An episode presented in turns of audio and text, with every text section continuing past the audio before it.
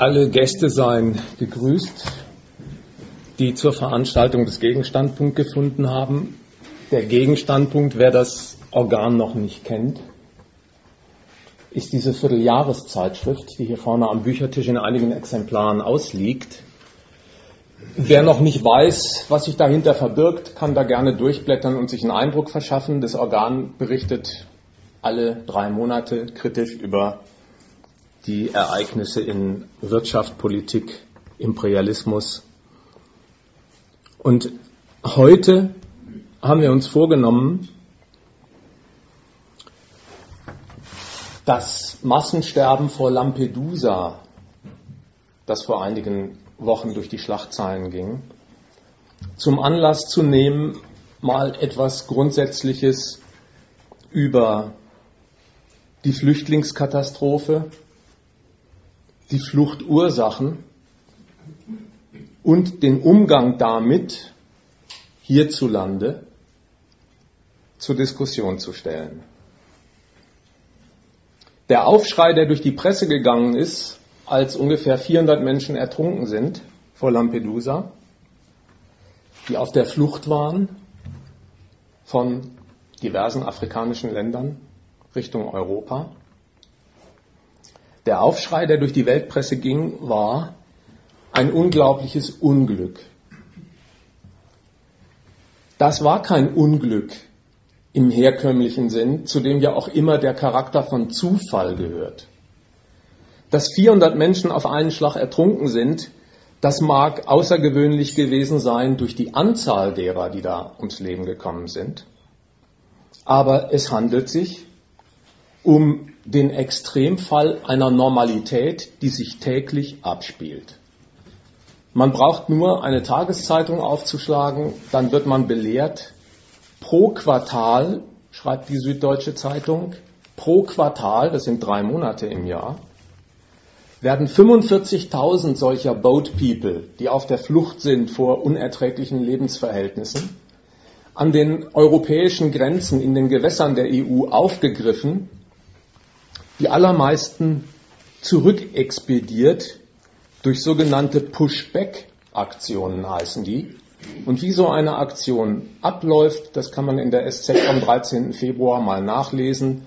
So geschehen in Griechenland, wo Flüchtlinge in Booten aus äh, Afghanistan und Albanien, glaube ich, versucht haben, das Festland zu erreichen. Und sie sind in diesen sogenannten Pushback-Aktionen von der Küstenwache zurückgewiesen worden. Die waren in Seenot, es war schwere See und zwölf auf einen Schlag sind ertrunken. Keine Schlagzeile wie Lampedusa, aber das ist ja auch die Normalität. Der Seufzer, der aufkommt bei Leuten, die sich davon moralisch angefasst sehen, heißt, wir müssen die Menschen doch wenigstens vor dem Ertrinken retten. Das ist doch wohl das Mindeste, auf das man sich verständigen können muss als zivilisierter Mensch. Klar, die Empörung ist verständlich, aber man sollte sich auch mal vor Augen führen, worüber man alles hinweggesehen hat, wenn man bei dieser Empörung angekommen ist. Wenigstens vor dem Ertrinken müsste man diese Menschen retten. Man hat darüber hinweggesehen, dass die Welt jenseits der sogenannten Festung Europa eine einzige Katastrophe ist. Das sind anderthalb Kontinente, alle afrikanischen Länder, Staaten in den äh, nahöstlichen Gebieten, in Asien. Das sind Regionen, in denen Millionen von Menschen dahin vegetieren und verhungern und auf der Flucht sind. Anderthalb Kontinente sind in einem katastrophalen Zustand. Die Leute haben ihre Not überhaupt zu überleben und das treibt sie dazu, eine Flucht zu wagen, von der sie wissen, dass sie dabei immer auch ihr Leben riskieren. Über diese Lage hat man mit seinem Seufzer hinweggesehen, die Ertrinkenden mögen möge man wenigstens retten. Man hat auch über die Zurückgebliebenen hinweggesehen, Hunderte von Millionen, die weiterhin in afrikanischen Regionen dahin vegetieren und hat das Augenmerk gerichtet auf die wenigen Weggelaufenen. Die bekommen für einen kleinen Augenblick die Aufmerksamkeit der Öffentlichkeit geschenkt und die, diese Aufmerksamkeit, die fasst an denen auch in der Hauptsache nur das eine Moment ins Auge. Absaufen lassen sollte man sie wirklich nicht. Das ist der Endpunkt einer humanistischen Aufwallung, mit der sich sogar EU-Staaten anfreunden können. Denn das wollen auch die nicht, dass in ihren Hoheitsgewässern vor ihrer Haustüre massenhaft Leute absaufen, wenn schon Tote anfallen. Das ist der zynische, aber wahre Standpunkt dieser europäischen Staaten dann sollen diese Toten in Afrika anfallen und nicht bei uns vor der Haustür. Und deswegen rüsten sie ihre Frontex, das sind die Grenzschutzabteilungen der EU und die nationalen Grenzschützer mit neuen Booten und Schlauchbooten aus, damit sie Schiffbrüchige rechtzeitig bergen, um sie zurückzuschieben, aber nicht um sie aufzunehmen. Das ist der Standpunkt, der durch die Presse ging und manchen wenigen Kritikern, viele sind es ja leider nicht, war das nicht genug. Es hat Stimmen gegeben, die haben gesagt, man kann nicht über dieses Flüchtlingselend in der Welt hinwegsehen. Wir müssen doch hier in Deutschland, in Europa dafür sorgen, dass Flüchtlingen geholfen wird und dass sie Arbeit und Wohnraum bekommen. Dieser Standpunkt ist von den politischen Parteien, von den Zeitungen aufgenommen worden, positiv mit dem Argument eine edle Absicht und sofort wieder zurückgewiesen worden mit dem Hinweis undurchführbar. Wir können Flüchtlinge nicht aufnehmen und ihnen einen Arbeitsplatz und einen Wohnraum bieten, weil das der Arbeitsmarkt unseres Landes überhaupt das ganze Land nicht aushält. Warum ist es eigentlich so? Warum hält denn dieser sogenannte Arbeitsmarkt eine halbe Million oder eine Million Zugereister nicht aus? Die könnten doch, wenn man daran denkt, dass sie ja auch immerhin versorgt sein müssten mit Wohnraum und Lebensmitteln, die könnten doch Hand anlegen und arbeiten. Das sind in der Regel ja noch junge und kräftige Leute. Die könnten doch die Nahrungsmittel und den Wohnraum, den sie bräuchten, erarbeiten. So eine Überlegung ist in unserem Wirtschaftssystem völlig weltfremd.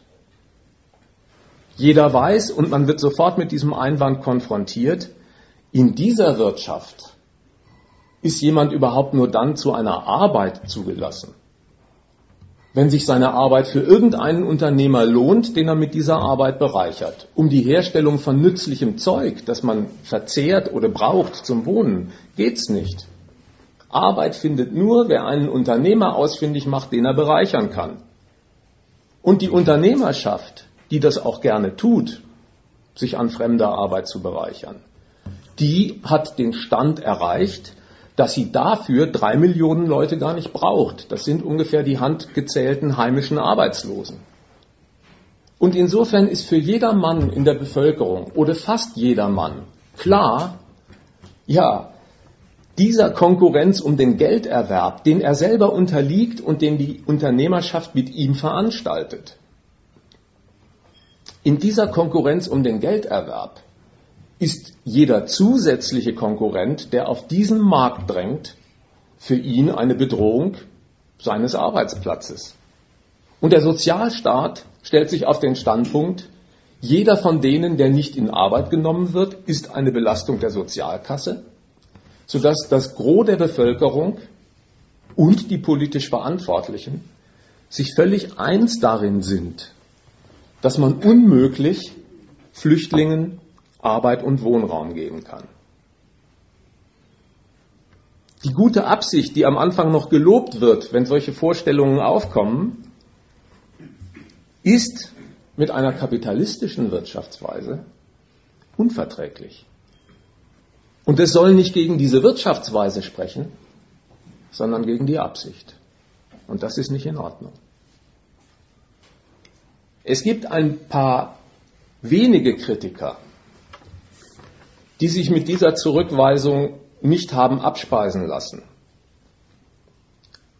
Sie haben beharrt, wenn auch kleinlaut, und gefordert, wenigstens die wenigen, die angekommen sind.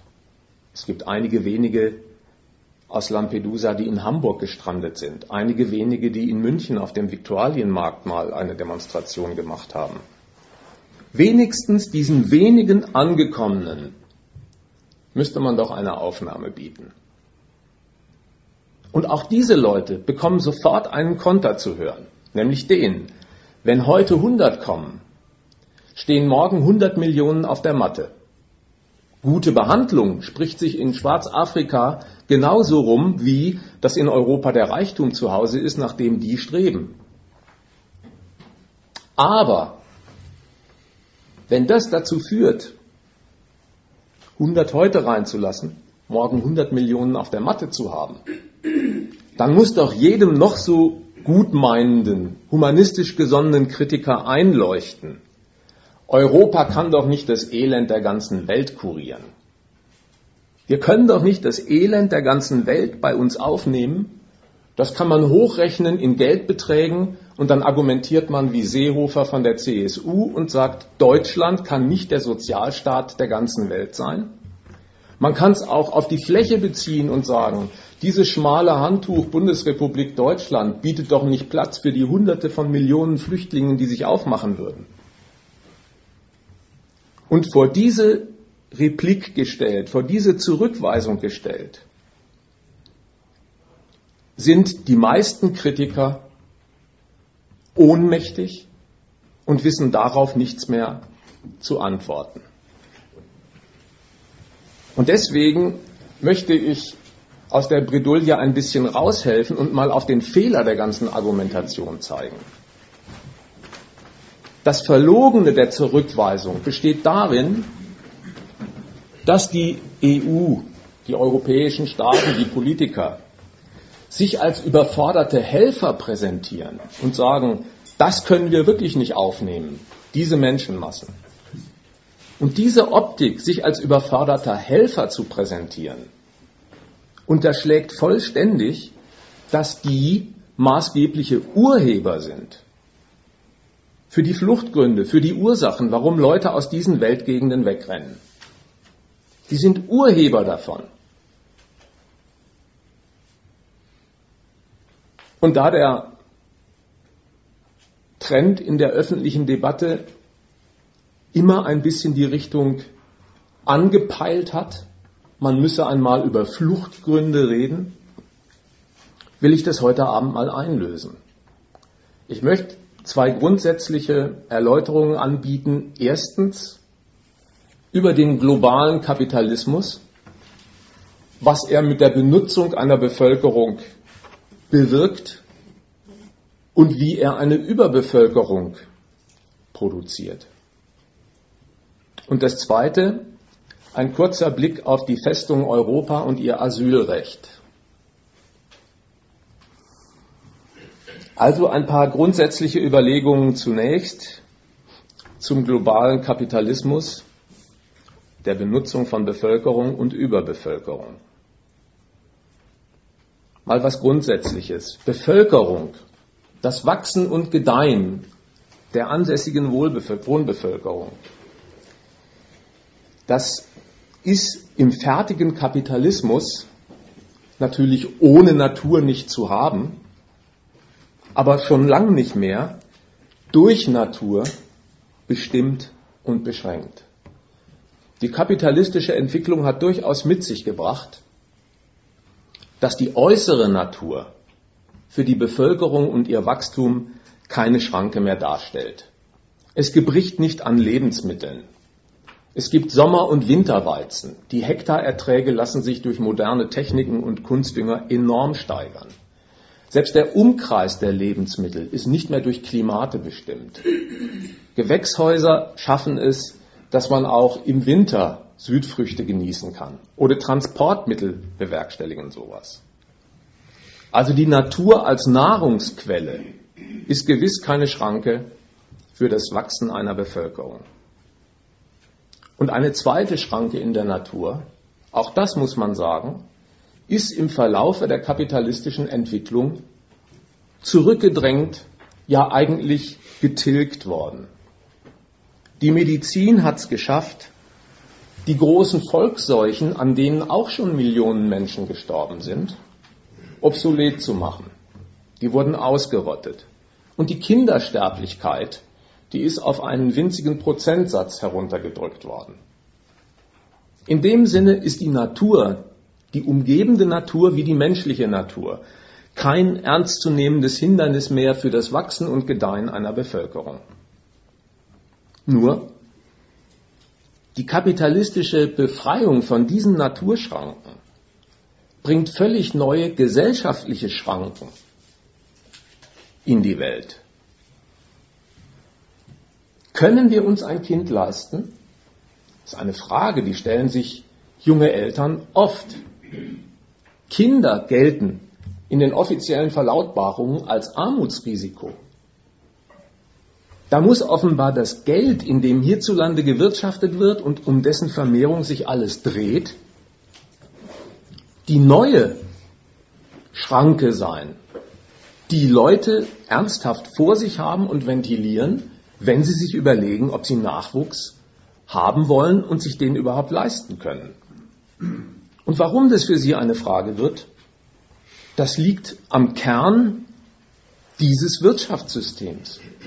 Dass die Menschen für einen Lohn arbeiten gehen, das hat eben diese Bestimmung an sich. Dass der Gewinn, den der Unternehmer aus der Beschäftigung herausschlagen will, umso besser ausfällt, je geringer die Lohnsumme kalkuliert wird. Und dazu ist allgegenwärtig in dieser Wirtschaftsweise, dass um die Konkurrenz am Markt zu bestehen, jeder Unternehmer auf die Senkung seiner Herstellungskosten aus ist, dafür in neue Maschinen investiert, um Arbeitskosten zu sparen, und zwar mehr Arbeitskosten zu sparen, als die Investition in die Maschine kostet. Dann kann er seine Waren verbilligen, mehr Absatz auf seine Seite ziehen, ohne dass er auf Gewinn verzichtet. Seine Herstellungskost ist ja gesenkt. Und so ergibt sich im Verlaufe unseres Wirtschaftssystems im Verlaufe, beim erfolgreichen Gestalten von Wachstum, dass immer mehr Menschen immer schlechter von diesem Wachstum leben. Es gibt so etwas bei uns wie Freisetzung, nennen die das. Arbeitslose werden erzeugt, die werden gestrichen, um Arbeitskosten zu sparen, weil man durch neue Maschinerien besser produziert. Arbeitslose gibt's. Und die haben Marx hat es mal Reservearmee genannt, durchaus eine nützliche Funktion. Reserven braucht man immer am Arbeitsmarkt, wenn das Wachstum wieder stärker vorangeht. Dann braucht man Reserveleute im ernsten Sinn. Man braucht sie, um den Druck auf den Lohn der Beschäftigten zu organisieren. Mit Verweis auf Arbeitslose werden Löhne gesenkt. Aber neben dieser quasi flüssigen Reservearmee, die zeitweilig arbeitslos ist, dann aber auch wieder zu einer Arbeit findet, ist so über die Jahre ein Teil größer geworden, den nennt man Langzeitarbeitslose oder Sockelarbeitslosigkeit. Hartz-IV-Empfänger, die mit 345 Euro auf so ein Existenzminimum heruntergeschleust wird und von dem das allgemeine Urteil ist, die werden wohl nie wieder zu irgendeiner Art von geregelter Beschäftigung finden. Das, das ist, was Marx einmal Überbevölkerung genannt hat. Es gibt dauerhaft zu viel Menschen in diesem Land, in diesem kapitalistischen Wirtschaftssystem. Zu viel, nicht gemessen an der absoluten Anzahl der Köpfe, nicht zu viel gemessen an der Fläche, auf der man wohnt. Auch nicht zu viel gemessen an den Lebensmitteln, die man braucht, um sich zu ernähren. Das alles gibt's reichlich und im Übermaß. Zu viel sind sie ausschließlich und allein gemessen am kapitalistischen Bedarf nach Arbeitskräften. Dafür sind sie zu viel. Und es ist ein Argument, das durch die Finanzkrise in manchen südeuropäischen Staaten richtig Auftrieb genommen hat. In Griechenland, in Spanien, in Italien rechnen die einem vor, ist die Jugendarbeitslosigkeit 50 Prozent und höher und sie sprechen von einer verlorenen Generation. Damit meinen die, die werden sie nie wieder in irgendeine Fabrik bringen, wo man sie benutzen kann. Die sind einfach für das Maß an kapitalistischer Ausbeutung, das sie sich und ihrem Land für die nächsten Jahre oder Jahrzehnte zutrauen, überflüssig, verloren, zu viel. Das, was der Kapitalismus im Inneren mit der Benutzung der Bevölkerung anrichtet. Das macht er nicht nur im Inneren, das macht er weltweit. Und zwar, das ist die imperialistische, ausgreifende, gewalttätig ausgreifende Seite. Das macht er unter der Obhut der Staaten. Die Staaten, die so eine kapitalistische Wachstumsmaschinerie kommandieren, die sind auf dieses Wachstum aus, weil sich ja auch daraus die Staatseinnahmen bestimmen. Die wollen diesem Kapital die eigenen Grenzen öffnen. Die wollen, dass alles, was für den Profit brauchbar, aber womöglich wegen der politischen Grenzen, die da gezogen sind, nicht erreichbar ist, zugänglich gemacht wird. Rohstoffe, die jenseits der Grenze liegen, Waren und Märkte, die jenseits der eigenen Grenze liegen. Das soll benutzt werden können durch die eigene Unternehmerschaft. Freilich muss ein Staat im Gegenzug auch sich öffnen für die Benutzung der Geschäftswelt anderer Staaten. Es findet also grenzüberschreitend dasselbe wirtschaftliche Treiben statt, was man innerhalb einer Nation betrachten kann. Geld und Waren wechseln die Grenzen eben zu dem Zweck, möglichst viel Gewinn aus diesen Geschäftstransaktionen herauszuschlagen. Und da konkurrieren ganze Standorte von Staaten gegen andere. Und diese Konkurrenz, die hat nach ungefähr 150 Jahren zu einer Sortierung geführt, die man in der Welt betrachten kann. Es gibt sogenannte Weltwirtschaftsmächte, das sind ungefähr fünf, sechs, die Europäer, die USA, Japan und so fort. Es gibt sogenannte Schwellenländer, denen man zutraut, dass sie den Übergang in so einen fertig entwickelten Kapitalismus schaffen, Brasilien und andere. Und dann gibt es ein viel größeres Heer von Ländern, die heißen Rohstoffländer, am Ende gar Bananenrepubliken. Ungefähr 150 bis 180 Länder sind von diesem letztgenannten Zuschnitt und früher hießen sie einmal Entwicklungsländer. Diese Länder gibt's. Und das Bemerkenswerte tritt einem bereits in der Namensgebung entgegen. Man kennt Deutschland, Frankreich und eine Bananenrepublik. Da gibt's Länder, bei denen ist der Naturstoff die Landeskennung. Das ist ein Hinweis darauf, dass bei diesen sogenannten Rohstoffländern, seien es Kaffeeländer oder Bananenrepubliken eben, dass bei diesen Ländern die Wirtschaft nicht aus einem kapitalistischen Markt besteht, in dem Geh- und Verkauf, in dem gearbeitet und ausgebeutet wird, wo ein Wachstum stattfindet, an dem sich dann der Staat bereichert, sondern dass diese sogenannten Rohstoffländer wesentlich Geld verdienen darüber, dass sie einen, in der Regel einen Naturstoff exportieren. Das ist die Geldquelle solcher Staaten. Einen Naturstoff exportieren, sei es Kupfer, ein anderes Erz oder Kaffee oder eben Südfrüchte. Das prägt das Leben in diesen Ländern, das prägt die ganze Ökonomie, die Art, wie das Volk beieinander ist und die Art, wie der Staat dort gemacht wird. Was die Ökonomie in diesen Rohstoffländern angeht, verhält sich so. Wenn der Verkauf des Rohstoffs die Bereicherungsquelle schlechthin ist, dann ist für so ein Land die Ausdehnung des Exports das Mittel der Wahl, um an mehr Einnahmen heranzukommen. Aber mit der Ausdehnung des Exports tritt ein Preisfall ein.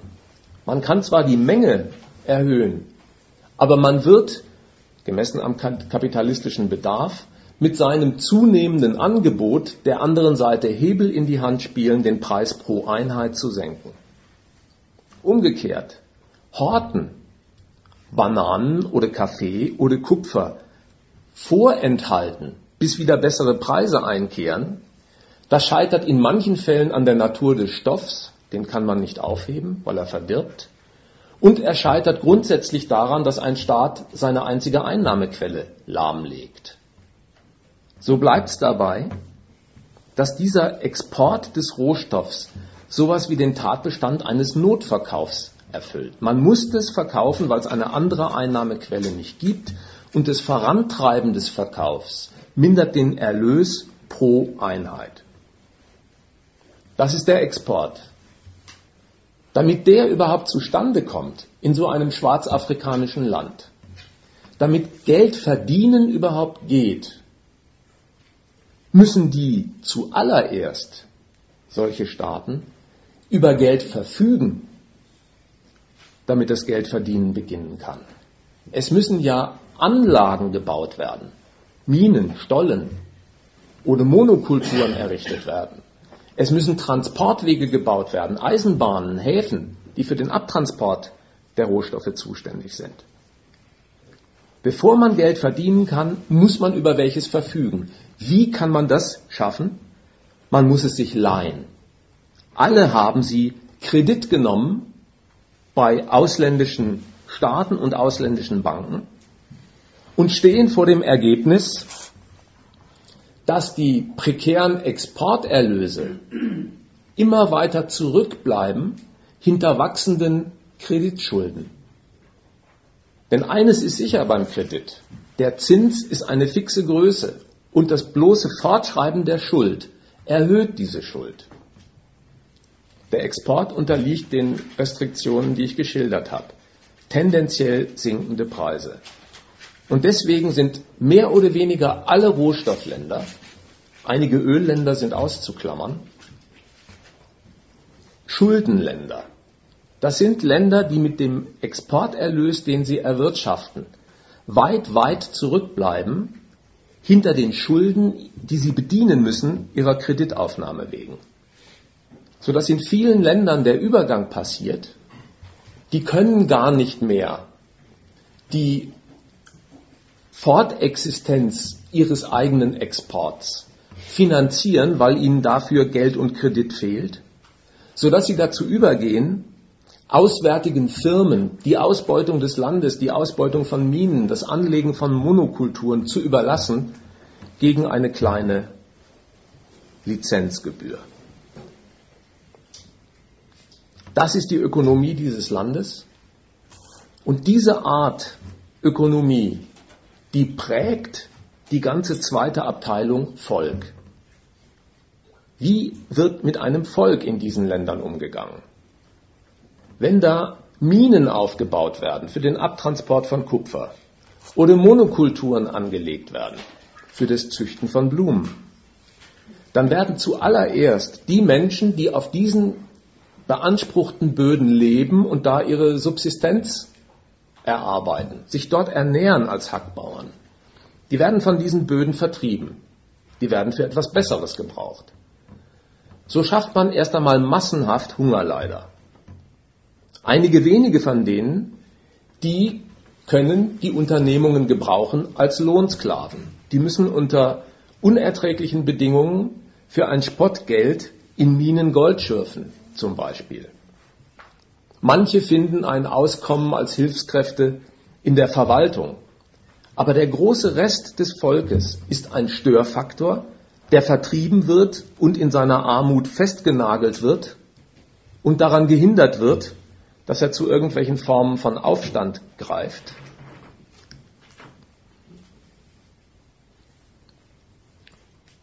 sodass die Lebenslage dieser Menschen durch diesen ökonomischen Zugriff über weite Strecken einfach verunmöglicht ist. Und das wenige, was es in diesen Ländern durchaus gibt an bäuerlicher Produktion, das wird in der Regel ein Opfer der EU-Agrarpolitik. Das wenige, was es an bäuerlicher Produktion in Ägypten oder anderen schwarzafrikanischen Ländern gibt, die früher die Lomé-Abkommen unterzeichnet haben, das um einen Export nachsucht auf einen europäischen Markt, das muss sich umgekehrt den EU-Importen stellen. Denn die EU besteht darauf, dass sie die schwarzafrikanischen Länder mit ihren Agrarüberschüssen bestückt, sodass das Ergebnis ist, das Gros dieser bäuerlichen Betriebe wird in die Pleite gezwungen, sodass die Menschen, die in diesem Sektor ihr Auskommen hatten, peu à peu in den Umkreis der Hungerleider geraten. Wer es anschaulich haben will, der möge mal in der SZ vom 28. Dezember nachlesen, wie das in Kenia gegangen ist. Einfach nur als Material für die Vorstellung, wie es das in der Welt zu fassen gibt, was ich gerade erkläre. Vor 30 Jahren, schreibt die SZ, erzeugte Kenia noch genug Nahrungsmittel, dafür schob das Land allerdings einen Berg Schulden vor sich her. Der Internationale Währungsfonds und andere boten Kredite, forderten dafür aber, dass das Land seine Agrarmärkte öffnet und Beihilfen für seine Bauern streicht. So kamen die Rosen ins Spiel. Große Plantagen sollten Kenia helfen, seine Schulden bei internationalen Geldgebern abzutragen. Doch seit den 80er Jahren ist Kenias Schuldenberg um das Dreifache gewachsen. Grund und Boden wird nun zu Schleuderpreisen verpachtet, über Zeiträume von bis zu 100 Jahren. Der übliche Kurs in Ländern wie Kenia, Mosambik oder Sambia liegt bei einem Dollar pro Hektar und Jahr. Die Menschen, vor allem Kleinbauern, die vorher auf diesem Land gelebt haben, werden vertrieben ohne Entschädigung. Auf den so eroberten Äckern lassen die neuen Eigner Gemüse, Obst oder Palmöl für den Weltmarkt produzieren. Das ist ein Baustein aus Schwarzafrika, der in das gerade erläuterte hineingehört. Die Lebenslage dieser Menschen lässt sich auch so zusammenfassend charakterisieren. Die Menschen auch in den schwarzafrikanischen Ländern, die unterliegen dem Regime von Geld und Eigentum. Auch in diesen Ländern müssen die Menschen Steuern bezahlen. Sie müssen Strom und Benzin bezahlen. Und selbst die Klamotten, die aus den Containern hierzulande rübergeschafft werden, nach Lagos zum Beispiel, nach Nigeria, auch die müssen sie gegen ein Entgelt erwerben. Nigeria ist, by the way, der größte Second-Hand-Markt der Welt. Die Container aus Regensburg landen dort. Die unterliegen also dem Regime des Geldes, haben also die Notwendigkeit des Gelderwerbs, aber ohne dass sie Erwerbsquellen finden. Und die Folge ist die, die man in den Zeitungen mitgeteilt bekommt. Das Gros dieser Menschen von den alten Formen der Subsistenz befreit, vertrieben, hungert auf dem Land, kommt an das Geld nicht ran, das man braucht und versucht deswegen, das ist die zweite Erscheinungsform, die man dort in diesen Ländern besichtigt, in die wenigen Zentren und Hauptstädte vorzustoßen, um ein paar Brosamen aus den Mülleimern der Reichen abzubekommen. Das sind die Slumgürtel im Umkreis der großen Städte. Das ist das prägende Bild Schwarzafrikas. Das dritte, neben Ökonomie und Volk, ist die Art, wie der Staat in diesen Gegenden funktioniert. Der politische Machtapparat eines Drittweltstaates. Das ist kein ein sich aus sich selbst heraus erhaltender Staat, der die Leute, die er unter seinem Regime hat, zu einer wirtschaftlichen Tätigkeit verpflichtet, sie darauf festlegt, sodass da ein Ausbeuten und Wachsen und Kaufen und Verkaufen zustande kommt, aus dem insgesamt ein Markt hervorwächst, an dessen Erträgen sich auch ein Staat beteiligt, bereichert, indem er seinen Staatshaushalt füllt. Ein solcher Staat, der über eine eigene ökonomische Machtbasis verfügt, aus der er sich finanziert. Ein solcher Staat liegt da nicht vor. Deswegen auch kein Staat, der sich auf ein loyales Volk stützen könnte, das in einer solchen Wirtschaft ein Erwerbsleben vorfindet, in dem man sich durchschlagen und bewähren will, wofür man dann politische Rechte, Regelungen, Institutionen, also eine politische Gewalt braucht, die man deswegen bejaht. Das nicht. Sondern was es da gibt, das ist ein Machtapparat, der nicht aus eigenen Mitteln, sondern von fremdem Kredit fremder Souveräne lebt. Ohne den auswärtigen Kredit wären diese Länder überhaupt nicht existent und lebensfähig. Und den bekommen sie, weil die europäischen Staaten und andere interessierte Staaten aus der gehobenen Liga der kapitalistischen Staatenwelt auf den ökonomischen und politischen Nutzen aus sind, den sie aus diesen Ländern herausschlagen.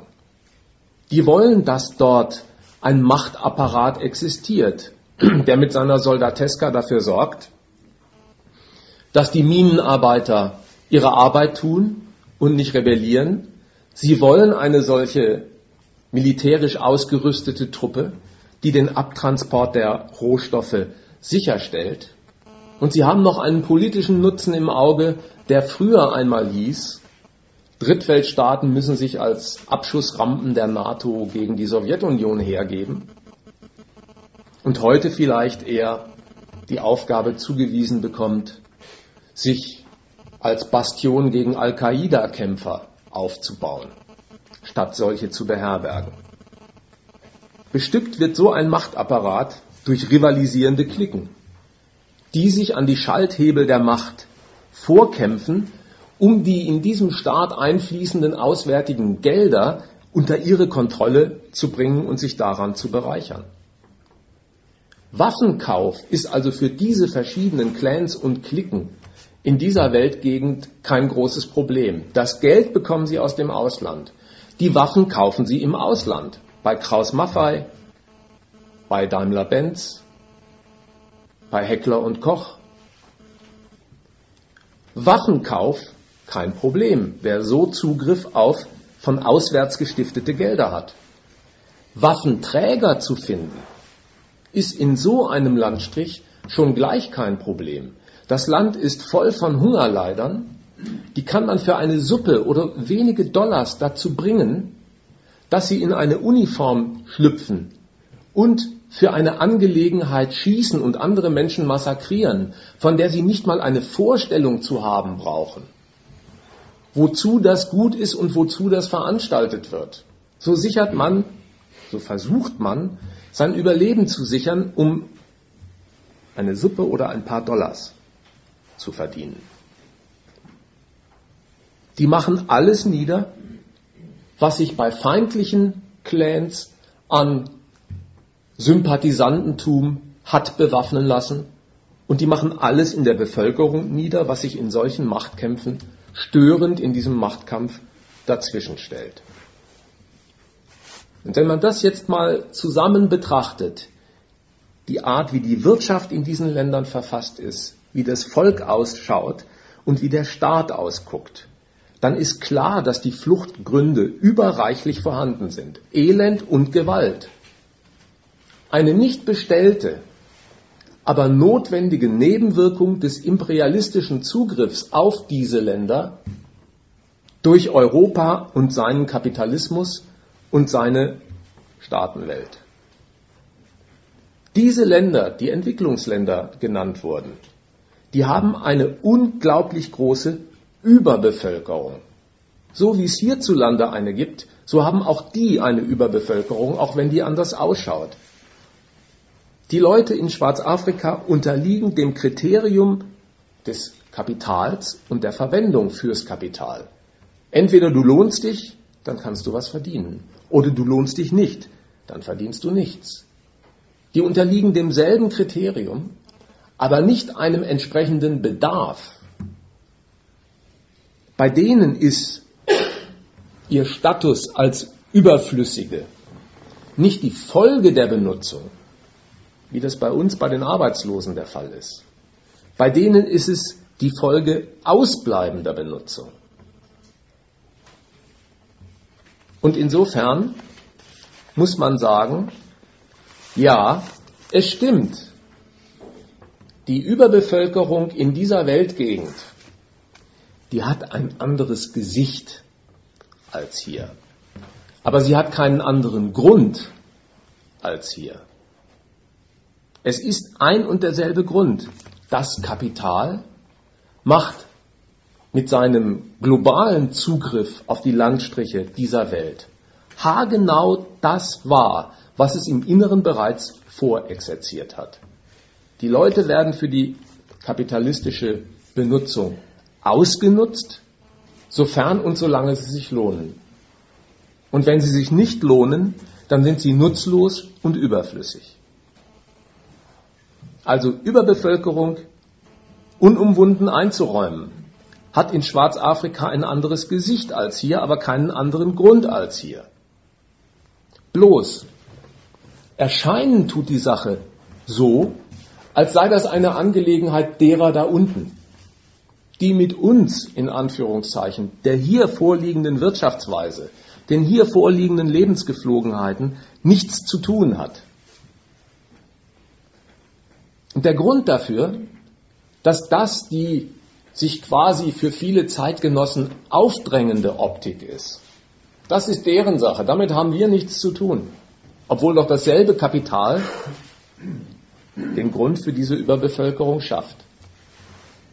Dass das so ausschaut, das ist deren Angelegenheit. Das hat seinen Grund darin, dass die ökonomische Benutzung grenzenlos vonstatten geht. Aber dass der politische Herr Grenzen gelegt hat, politische Grenzen zwischen Nord- und Südhalbkugel. Und zwar deswegen und mit dem Nutzeffekt, dass zwischen der Benutzung der Bevölkerung und den dafür notwendigen Kosten, den Faux frais, getrennt wird. Anders gesagt, Europa schafft mit seinem Kapital die Hungerleider Schwarzafrikas, aber nicht den Sozialstaat in diesen Gegenden, den es für die Betreuung der Armut braucht. Das, den Umgang mit dieser Armut, den das europäische Kapital erzeugt, den Umgang mit dieser Armut, die Verwaltung dieser Armut, die Kontrolle dieser Armut, das wird zur Aufgabe der vor Ort ansässigen Machthaber definiert. Die EU stellt sich auf den Standpunkt, sie macht ihre Grenzen dicht, sie will das Elend, das ihre globale kapitalistische Wirtschaftstätigkeit mit hervorruft, nicht als Zustrom in die eigenen Länder haben, schließt die Grenzen und macht die Kontrolle der Armut dort, wo man sie angerichtet hat, zu einem Auftrag an die Herrschaften vor Ort. Die müssen den Hunger unter Kuratell stellen, Ausschreitungen verhindern und niederschlagen, wo sie stattfinden. Das tun die dann, das tun die dann auch. Und das führt zu dem Echo, das man in den Zeitungen findet, nämlich die EU legt alles das, was jetzt diese Drittweltmachthaber mit der von auswärts erzeugten Armut in diesen Ländern anstellen, das legt man denen zur Last. Man sagt, ja, das, so mit den Hungernden umspringen, überhaupt so viel Hungernde im Land zu haben, das ist das Produkt verantwortungsloser Politik vor Ort. Und damit ist die Schuldfrage vom Standpunkt der EU zufriedenstellend geklärt. Dieses Flüchtlingswesen, das Schaffen von Fluchtursachen, das geht jetzt so seine Jahrzehnte dahin hat aber auch einen gewissen Aufschwung genommen innerhalb der letzten zwei, drei Jahrzehnte. Und das rührt daher, dass die Erschließung Afrikas als Rohstofflager für die imperialistische Staatenwelt und ihre Wirtschaftsstandorte fertig ist und als Verbündete gegen ein feindliches System wie die Sowjetunion Drittweltländer nicht mehr gefragt sind.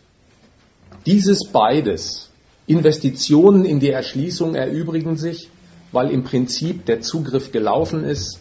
Als politische Bündnispartner muss man sie nicht alimentieren, weil der Hauptfeind nicht mehr lebt, die Sowjetunion. Das alles hat dazu geführt, dass der Kreditfluss in diese Länder durch die Metropolen verknappt worden ist, kleiner geworden ist, sodass die sich auf kleinerem Niveau um die Pfründe schlagen, sodass so etwas entsteht wie Failing States, Failed States. Somalia und andere sind da solche Exemplare, wo eine staatliche Ordnung letztlich ganz zusammenbricht und nicht mehr existiert und neue Formen des Nicht-Überleben-Könnens um sich greifen. So wachsen also Fluchtgründe nach dem Ende der Sowjetunion und der Neujustierung dieser sogenannten äh, Entwicklungspolitik, aber auch neue Fluchtwege heran. Manche Staaten, die mal für die EU hervorragende Dienste geleistet haben bei der Abwehr von Flüchtlingen wie Gaddafis Libyen, sind selber zu einem Failing State geworden, sodass Fluchtgründe sich akkumuliert haben in Afrika, aber auch neue Fluchtwege sich aufgetan haben. Libyen ist ein jetzt favorisierter Durchgangsort für Flüchtlingsströme aus den verschiedenen Regionen in Afrika, eben weil dort eine staatliche flächendeckende Kontrolle nicht mehr existiert. Darauf antwortet, das ist mein zweites, viel kürzeres Kapitelchen, die sogenannte Festung Europa und ihr Asylrecht.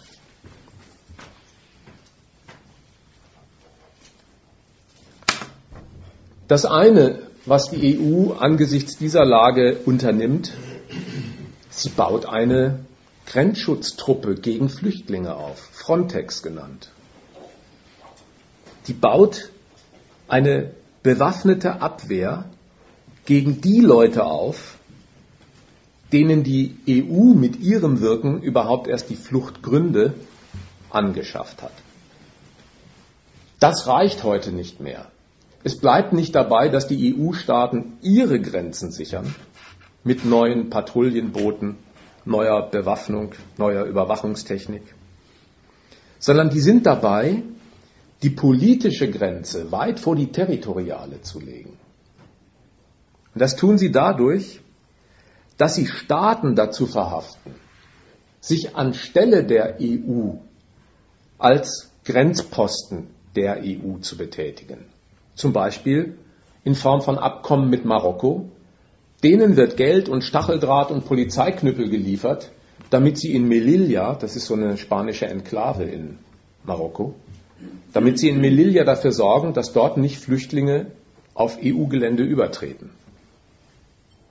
Das hat man jahrelang mit Gaddafi gemacht. Vier Milliarden hat der Sarkozy in Frankreich dem Gaddafi versprochen, wenn er das Mittelmeer von Flüchtlingen sauber hält. Mit der Türkei hat Merkel ein Rücknahmeabkommen geschlossen und verlangt von der Türkei, jeden Flüchtling, der da aus Albanien oder sonst wo auf europäisches Gelände kommt, über die Türkei, zurückzunehmen und bietet im Gegenzug dann gewisse Freizügigkeiten für Türken in der EU an. Also es wird ernst gemacht mit der Festung. Und andere Staaten werden eingebaut in diese Festung, um den Flüchtlingsstrom abzuwehren. Und für die wenigen, die es dann schaffen, diesen Wald zu durchbrechen, für die gibt es eine ekelhafte Spezialbehandlung. Das erste besteht darin, Lampedusa war unser Stichwort, dass man sie in Auffanglager sperrt, in denen kein vernünftiger Mensch je leben möchte, wenn man die Bilder sieht. Auch außerhalb dieser Auffanglager, die so schikanös sind wie Lampedusa, werden diese Menschen mit Schikanen überzogen, wo es nur geht. Die unterliegen einem Arbeitsverbot, dürfen also kein Geld verdienen, müssen sich im Gegenzug natürlich lässig als Parasiten beschimpfen lassen. Sie unterliegen einer Residenzpflicht, dürfen also den Ort, an dem sie dann in irgendeiner Turnhalle oder in irgendeinem Container nächtigen, nicht verlassen. Und werden, in Bayern war es lange so, statt mit Geld mit Lebensmittelpaketen am Leben gehalten, die offenbar von wissenschaftlichen Mitarbeitern so konstruiert worden sind, dass sie ein Muslim schon gar nicht genießen kann, weil sie mit Schweinefleisch durchsetzt sind. Es erfüllt den Tatbestand von Schikane. Die wenigen, die dann nicht vorher schon abgeschoben werden und in ein Asylrechtsverfahren förmlich hineinkommen, die unterliegen dem famosen Grundgesetzparagraphen 16a. Und da steht drin, politisch Verfolgte genießen Asyl. Das ist interessant. Zunächst einmal ist nämlich eines klargestellt. Wirtschaftliche Not, die Überlebensfrage ist kein anerkannter Grund, mit dem sich jemand Zutritt auf deutsches Gelände verschaffen könnte. Nur politisch Verfolgte genießen Asyl. Wer verhungert und nicht leben kann, der muss das mit sich abmachen. Was sind denn zweitens politisch Verfolgte? Das ist nicht einfach zu beantworten. Wer meint, das ist leicht zu sehen, da wird einer verfolgt, von anderen mit Gummiknüppeln oder schärferen Waffen zusammengeschlagen, na der ist ein politisch Verfolgter. So ist es nicht. Als allererstes definiert die EU eine Liste sicherer Herkunftsländer. Da werden Staaten aufgelistet, von denen die EU sagt, in denen kann es per Definition keine politische Verfolgung geben. Das ist bei befreundeten Staaten so. Man sieht, ob einer, dass einer verfolgt wird, ergibt überhaupt nicht das Urteil über den Staat, der sei ein Unrechtsregime. Umgekehrt, das Urteil über den Staat entscheidet, in welchem man überhaupt nur Verfolgung erkennen kann. Solche Staaten, denen die Bundesrepublik politisch verbunden ist, in denen kann es deswegen keine politische Verfolgung geben. Umgekehrt, politische Verfolgung wird da festgestellt und diagnostiziert, wo die Bundesrepublik selber einen Grund weiß, den fremden Staat und sein Recht als Unrecht zu klassifizieren, sodass der übliche Umgang mit Kritikern im Land deswegen zum Unrecht wird. Es entscheidet sich also überhaupt nicht an der schlechten Behandlung des Menschen, wie darüber geurteilt wird, sondern alles hängt ab von der Stellung des deutschen Staates zum Staat, in dem der andere schlecht behandelt wird. Ob man diese schlechte Behandlung nun Verfolgung nennt oder nicht. Das Ergebnis der Prozedur, wer das in Zahlen nachlesen will, soll es bei Pro Asyl oder sonst wo tun. Die aller, allermeisten werden nach einiger Zeit wieder abgeschoben, drei Prozent werden etwa anerkannt. Sodass sich umgekehrt meine allerletzte Frage erhebt. Wenn es so sehr aufs Abschieben rausläuft, bei den wenigen, die überhaupt nur den Grenzübertritt schaffen, warum gibt es dann überhaupt diesen Rechtsstatus des Asyls? Wenn man sie einfach alle weghaben will, dann müsste man das Recht gar nicht ins Grundgesetz schreiben. Warum gibt es denn das dann da? Das gibt es deswegen, weil der Staat mit Hilfe des Asylrechts sich Einmischungstitel in die Politik fremder Staaten verschafft. Zu sagen, hier habe ich einen Flüchtling vor mir, den deklariere ich als politisch Verfolgten. Das ist gerade dasselbe wie zu sagen, der Staat, aus dem er kommt, ist von meinem Standpunkt aus gesehen ein Feindstaat. Einer, dessen Recht ich als Unrecht deklariere. Und von diesen politischen Konjunkturen, wie schätzt die Bundesrepublik andere Länder ein? Mehr Freund oder mehr Feind? Davon hängt ab, was bei uns als politische Verfolgung eingestuft wird oder nicht. Und das hat Konjunkturen. Denkt mal an Syrien. Seit der politische Standpunkt heißt, Assad ist ein mehr oder weniger feindseliges System gegenüber westlichen politischen Ansprüchen, haben im Handumdrehen 5000 Syrer politisches Asyl. Seit die Ukraine angefeindet wird, weil sie das Assoziierungsabkommen nicht unterschreibt mit der EU, gilt plötzlich, man muss wirklich sagen, plötzlich die Ukraine als Staat, der unter einem politischen Vorbehalt steht und der als Unrechtsregime eingruppiert wird, sodass die ersten Ukrainer in Deutschland Asyl beantragen können. Bei Figuren, bei denen Deutschland das gar nicht will, machen die in einem Federstrich eine Generalausweisung, zum Beispiel bei Bürgern aus Mazedonien. Mit Mazedonien haben sie keinen Streit auszufechten. Aber da gibt es viele arme Leute, die abhauen. Die will man aber nicht haben, weil man sie nicht gebrauchen kann. Die als Asylanten anerkannten Figuren sind der leibhaftige, in der Diplomatie auch vorgeführte Beleg über den Unrechtscharakter, den man einem anderen Staat attestiert. Dafür werden selbst Chinesen wie Ai Weiwei, den kaum ein Schwanz kennt, zu Asylanten gestempelt, damit man China die Leviten lesen kann. Das ist die erste Funktion, dessen wegen die dieses Asylrecht brauchen. Und die zweite hat sogar noch eine praktische gewinnbringende Seite. Das ist gleichzeitig ein Instrument imperialistischer Personalpolitik. Habt ihr mal überlegt, wie sowas eigentlich geht? Kaum werden die Verhältnisse in Syrien aufgerührt und verschiedenste Kräfte wollen den Sturz Assads herbeiführen. Die Europäer und die USA wollen das zu ihrem Nutzen gestalten und schon können sie aus dem Stand eine Exilregierung aus London präsentieren. Da sitzen lauter Asylanten, syrische Asylanten in London, die kann man für den Bedarfsfall, dass die Verhältnisse in einem angefeindeten Staat unterhöhlt werden oder von einem selbst unterhöhlt worden sind, als eine neue Schattenregierung präsentieren. Und das machen sie. Man sieht also, das Asylrecht ist äußerst nützlich. Und zwar für den, der es erfunden hat. Und es ist überhaupt nicht das, wofür es von manchen kritischen Menschen gehalten wird.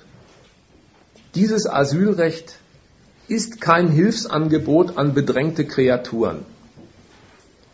Das ist eine Selbstverpflichtung des Staates, anlandende Flüchtlinge darauf zu prüfen, ob sie für seinen politischen Bedarf an diplomatischen Einmischungshebeln gegen andere Staaten taugen. Und das soll es auch schon gewesen sein.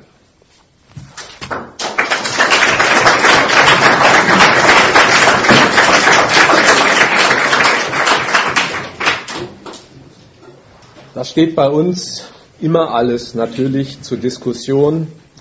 Einwände, Nachfragen, Ergänzungen, alles ist gleichermaßen willkommen. Es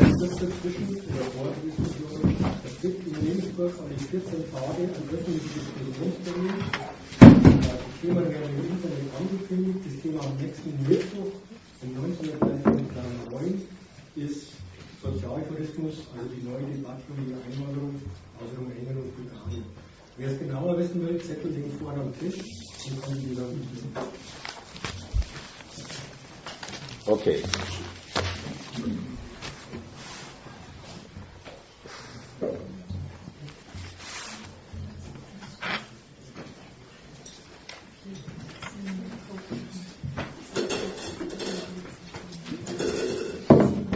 Ja, bitte. Ja, wie du möchtest. Äh, Hauptsache, das kommt akustisch hier an. also können Sie den letzten Standpunkt nochmal genauer ausführen? weil ich, also das konnte ich irgendwie nicht ganz nachvollziehen, äh, dass man, also was Sie gesagt haben, wenn man zum Beispiel jetzt aus der Ukraine äh, das Flüchtlinge aufnimmt, ist das eine Einmischung ähm, ähm, in, in, in, den Staat, in den ukrainischen Staat sei, oder die Vorbereitung dessen.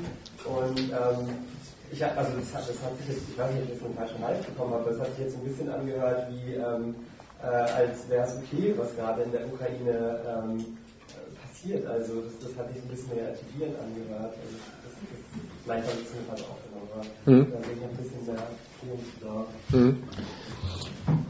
Das letzte ist nicht meine Absicht, äh, die Gewalt in der Ukraine zu verharmlosen, obwohl ich mir vielleicht jetzt äh, im so aus dem Stand heraus mit dir gar nicht darüber äh, einig sein werde, was man an der Ukraine zu kritisieren hätte und wen. Ja? Also ich teile nicht den Standpunkt, äh, die Opposition verfolgt eine senkrechte Sache. Bitte? Die Frage ist nur, ob das das Kriterium ist für die Asylvergabe. Du findest eine ganze Reihe von Staaten auf der Welt, wo du feststellen kannst, dass die Herrschaft des massakriert äh, Massendemonstrationen niedergeschlagen werden. Du wirst äh, feststellen, dass es da Unterscheidungen gibt. Dass bei dem einen Staat die Niederschlagung eines Aufstandes dazu führt, dass die Regierung dort Stabilität herstellt. Sogar die Waffen und die Schlüssel für die Niederschlagung dieser Aufstände aus Deutschland bezieht und mitnichten die Leute, die diesen Aufstand machen, hier erlügen sind, sondern nur die Leute die hier abgewiesen werden. So, jetzt merkt man, es gibt eine Unterscheidung, die nicht entlang der Frage geht, ob Leute massakriert werden, sondern die anderen Kriterien äh, unterliegen. Ob nämlich die Regierung dort einen oder nicht als deutscher Staat. Vielleicht kann man das.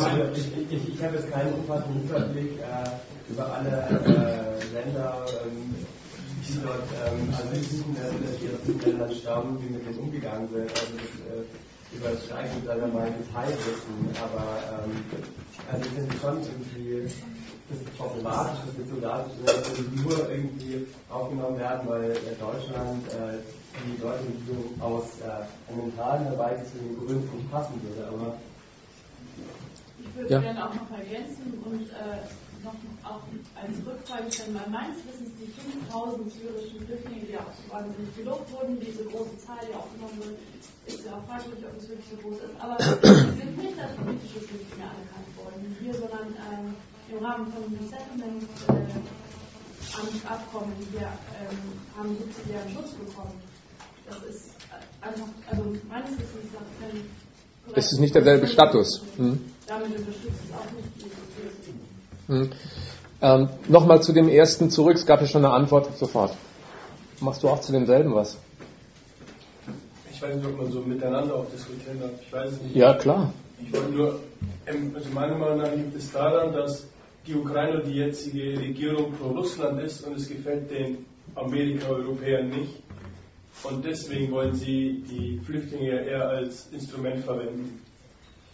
Und deswegen werden die jetzt Asyl gewährt.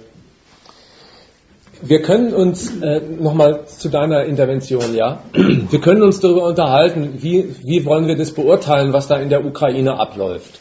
Und haben vielleicht eine verschiedene Auffassung. Aber mir war es nicht darum zu tun, zu sagen, ich halte zur Regierung der Ukraine gegen die Demonstranten oder umgekehrt, sondern ich wollte an dem Sachverhalt klar machen, wie die Logik der Anwendung des Asylrechts funktioniert. Vielleicht, um den Gedanken deutlich zu machen, mal äh, folgende Überlegung. In Hamburg hat es Demonstrationen bei der Roten Flora gegeben, die von viel polizeilicher Gewalt abgeräumt worden sind. Da gab es auch viele Verletzte. In Stuttgart ist gegen einen Bahnhof demonstriert worden. Da einem, ist einem Rentner ein Auge ausgeschossen worden von einem Wasserwerfer der Polizei. Ist das eine politische Verfolgung oder nicht? Diese Frage innerhalb einer Nation vom Standpunkt des Staates aufgeworfen, sagt, das ist die Exekution geltenden Rechts, insofern keine unrechtmäßige politische Verfolgung, sondern die Wahrung des Rechtsstaates. Wir haben Demonstranten in Hamburg aus gewissen Bannmeilen herausgetrieben, in denen sie nicht demonstrieren dürfen. Wir haben bei einer Stuttgarter Demonstration die Baufreiheit gesichert. Also vom Standpunkt des Rechts einer Nation, in der gegen Kritiker vorgegangen wird, ist natürlich das Vorgehen dieser Nation mit dem Recht in Übereinstimmung. Wenn jetzt von außen ein anderer Staat hinzutritt und sagt, das Vorgehen gegen die Demonstranten in Hamburg, das Vorgehen gegen die Demonstranten in Stuttgart, das ist politische Verfolgung und die kriegen ab sofort bei mir Asyl, wenn sie darum bitten. Dann legt der Staat Wert darauf, der dieses Urteil hebt, dass das Recht des anderen Staates, aus dem der Umgang mit Demonstranten folgt und der damit kompatibel ist, als Unrecht klassifiziert wird. Nur dann, wenn ich das tue, kann ich zum Umgang mit den Demonstranten in Hamburg sagen, das war politische Verfolgung. Der Innensenator hält es natürlich für die Exekution des Rechts. Unabhängig davon, ja, ob ich jetzt für die rote Flora bin oder für den Innensenator, scheißegal, mir geht es um die Logik. Der Status zu sagen, der genießt das Recht auf Asyl, weil er ein anerkannter politisch Verfolgter ist kommt überhaupt nur so zustande, dass ich über den Staat, in dem ihm übel mitgespielt wird, das Urteil fälle, das, was dieser Staat für Recht hält, das erkläre ich von außen zu Unrecht. Das ist in der Welt von Staaten, das ist in der Welt von Staaten schon nah an einer Feindschaftserklärung. Denn Staaten verkehren als Souveräne miteinander. Die sagen, jeder hat auf seinem Gebiet die Hoheit, da ist er souverän, das Recht so zu setzen, wie es ihm frommt, die Wirtschaft so zu organisieren, wie er es will, und das anerkennt man auch wechselseitig voneinander. Wenn aber dieser Standpunkt aufkommt, ich nehme einen Dissidenten aus dem anderen Regime, so wird es ja oft genannt, als Asylanten bei mir auf, dann kommt es mir darauf an, dem anderen Staat den Unrechtscharakter nachzusagen und ihm insofern eine Feindschaftserklärung mitzuteilen. Eine dosierte zwar, aber es ist eine. Ja, bitte. Ich wollte noch was äh, zu dem äh, Komplex Asylrecht. Fasst dich schon darauf und kreiselst das im Moment so ein bisschen äh, als Instrument äh, von Staaten äh, einen, einen anderen Staat bloßzustellen oder einen anderen Staat in eine gewisse Ecke zu stellen. Und ich denke, vielleicht ist das ganz gut beschrieben, dass es heutzutage so praktiziert wird. Aber was ich jetzt in deinen Ausführungen ein bisschen vermisst habe, ist schon, dass zumindest ich das immer so verstanden, oder dass wir auch in den letzten Jahren, würde ich sagen, seit den 90er Jahren, ja da auch eine, äh, gerade in Deutschland auch eine Entwicklung haben. Die äh, unterschiedlichen Regierungen haben begonnen und immer mehr äh, dieses Asylrecht äh, auch beschnitten. Mhm. Und ähm, ich denke, äh, historisch gesehen und von der Grundüberlegung her, ähm, habe ich so meine Zweifel, äh, ob dass der ob der, der Grundgedanke Asylrecht äh, äh, zu verankern äh, wirklich so äh, nieder ist, wie du das ähm, darstellst. Vielleicht ähm, hilft Folgendes, deinen Zweifel zu zerstreuen. Du verweist darauf, dass historisch das Asylrecht einmal großzügiger ausgelegt war. Und die Restriktionen Heute gibt es eine Flughafenabschiebung. Ja? Man kann am Flughafen abserviert werden. Betritt nie ein äh, Lager Friedland oder wo man sonst noch hingeht und hat auch nie ein Gerichtsverfahren durchlaufen. Am Flughafen wird man abgeschoben. Sowas gibt es bei uns. Ja, da gibt es eine Veränderung, manchmal Verschärfung genannt. Ich meine, dass der Grund dafür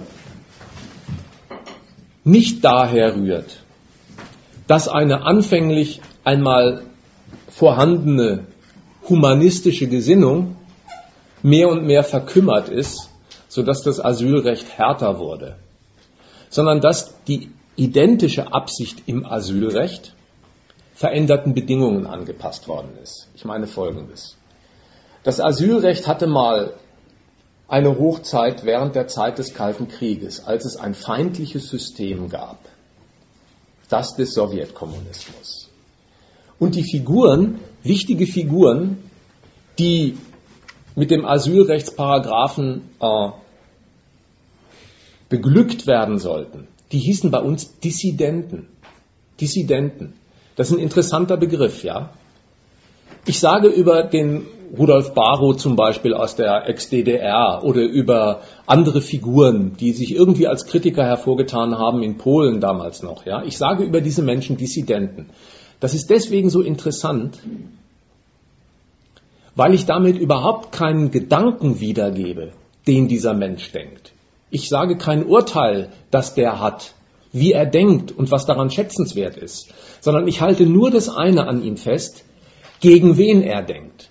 Dissident heißt, das ist einer, der sich gegen den Staat stellt, geistig, in dem er zu Hause ist. Ai Weiwei ist mir vorhin eingefallen, ist heute noch so ein Exemplar dieser Gattung, weil ich mir ziemlich sicher bin, in diesem Saal, nicht um jemanden jetzt zu erniedrigen, keiner könnte sagen, was dieser Mensch eigentlich denkt und was daran so gut ist. Es spielt aber auch in der öffentlichen Berichterstattung keine Rolle, weil nur eines interessiert, gegen wen er denkt, gegen China. Das ist der Beruf des Dissidenten. Also äh, Lass mich noch kurz den Satz zu Ende machen, ich bin sofort fertig. Jetzt wollte ich sagen, dieses Asylrecht bezogen auf solche Dissidenten, ja, das hatte äh, seinen Anwendungsbereich in Bezug auf wenige politische Köpfe, die für so etwas überhaupt in Frage kamen. Die Staatenwelt selbst in Schwarzafrika war noch halbwegs stabil organisiert, mit westlichen Krediten zum NATO-Freund herangezogen worden oder sie waren auf der anderen Seite. Aber nach dem Ende der Sowjetunion, mit dem Fall des sogenannten Eisernen Vorhangs, mit dem Nachlassen der Kreditierung der Länder, die man als Unterstützer in der NATO-Front gebraucht hat. Ja, ist das Elend plötzlich mobil geworden. Die Grenzen, die vorher undurchlässig waren, sind durchlässig geworden, selbst vom Balkan her, sodass plötzlich Massen vor der Tür stehen und Asyl sagen, für die das Asylrecht gar nicht gemacht war. Ja, jetzt muss man eine Reform finden, wie man sich den massenhaften Gebrauch des Asylrechts, für den es nie erfunden wurde, wieder vom Hals schafft. Das meine ich ist der Grund für das, was du als Restriktionen angibst. Da hat sich nicht die Absicht beim Asylrecht geändert, sondern die Bedingungen, auf der es trifft, die Lage, in der es angewandt wird.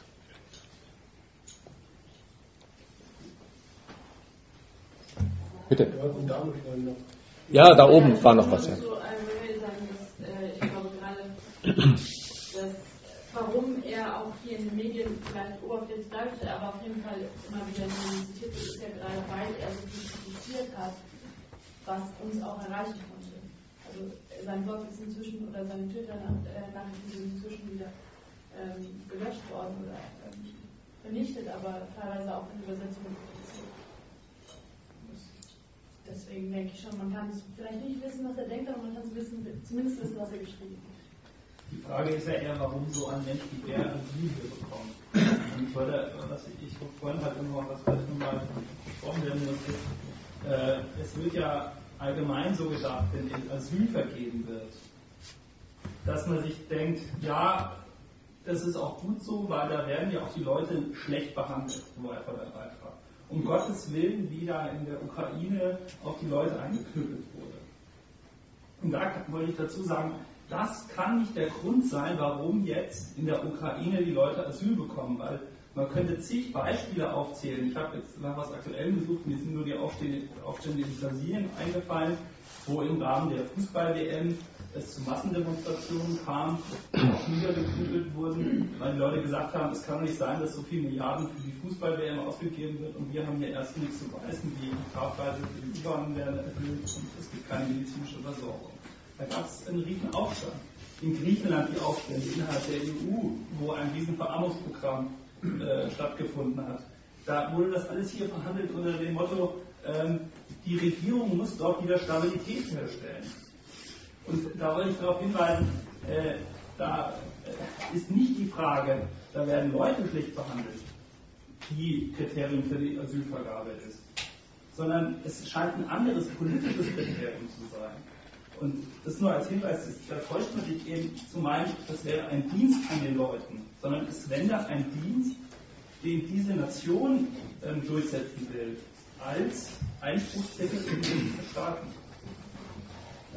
Forderst du praktisch das, ein anderes Asylrecht, sag ich mal, dass man das anders nennt, dass man das praktisch als Kritik sozusagen nennt, als ich sage jetzt mal, besser, wie wenn man in Waffen liefern würde und andere Staaten zu kritisieren, die eigentlich passen, aber du forderst trotzdem noch jetzt, um arme, hilflose Menschen reinzuholen, ein anderes Programm für Deutschland oder für die restliche Welt im Allgemeinen.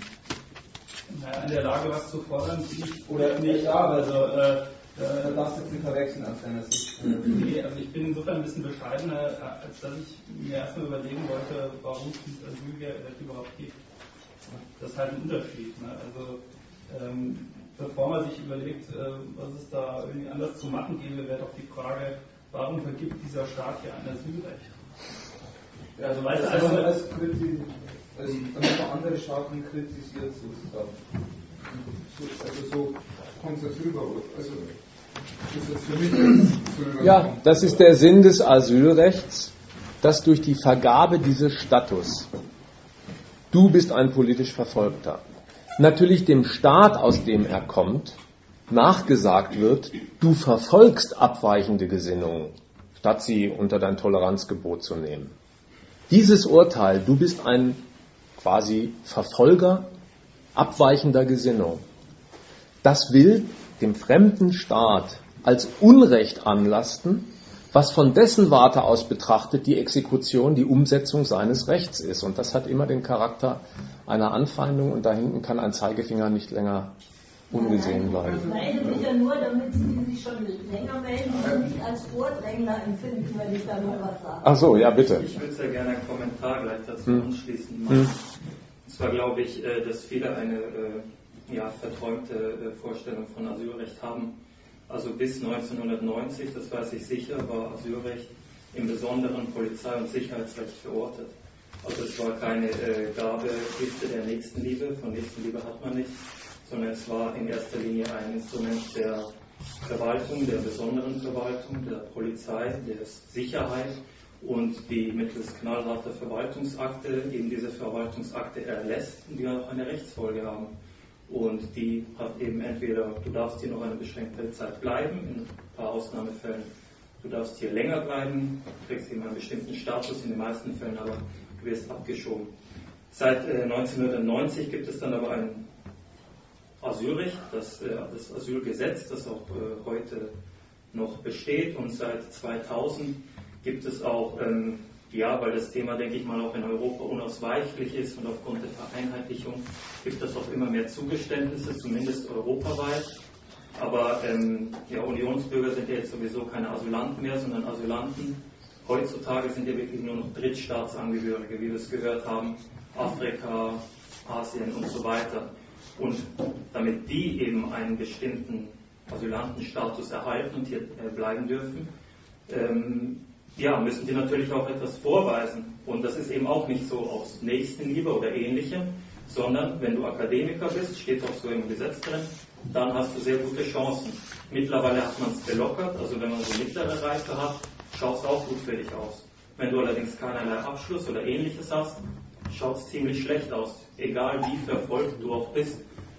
Und ja, da kommen zwei Aspekte, finde ich, äh, zum Vorschein, was auch in dem, in dem Vortrag beleuchtet wurde. Zum einen, es ist sehr gut als politisches Mittel einsetzbar, um jemanden eben als Feind anzuerkennen oder nicht so gesinnt wie der eigene Staat. Und zum Zweiten eben gewissermaßen daran angeknüpft, äh, ja eben die Leute, die diesen politischen Zweck nicht erfüllen, die sind nutzlos, die sind, wie anfangs erwähnt, Opfer dieser Überbevölkerung. Von denen habe ich hier keinen wirtschaftlichen Nutzen. Ganz einfaches Beispiel, kommen Sie als Sinti und Roma hierher, nach Deutschland. Um da politisches äh, Asyl zu bekommen, da müssen Sie schon ziemlich was drauflegen, obwohl in so gut wie allen Ländern, in denen Sinti und Roma leben, äh, ja, große, ähm, einschließlich Deutschland, große, äh, ja, wir wissen es ja selbst, wie die bezeichnet werden und so weiter und so fort. In der EU sowieso, also Ungarn ganz großes Problem, Slowakei, Tschechien, das ganze osteuropäische Raum. Aber Deutschland ist wie gesagt da nicht besser. Aber die erhalten eben nicht diesen politischen, äh, diesen politischen Status des Asyls, weil sie eben, ja, mit wem möchte man damit bitte schon anprangern? Sich selbst? Wohl kaum. Jo. Jetzt habe ich hoffentlich so ein bisschen das Asylrecht nochmal erhält. Hier, du hast dich schon länger gemeldet, dann du und macht einfach mal, ja. ja ich wollte weniger was zum Asylrecht sagen, aber mhm. ähm, einfach neben den ganzen Sachen, die quasi dagegen sprechen, auch so die Frage, ja, wie kann man es machen?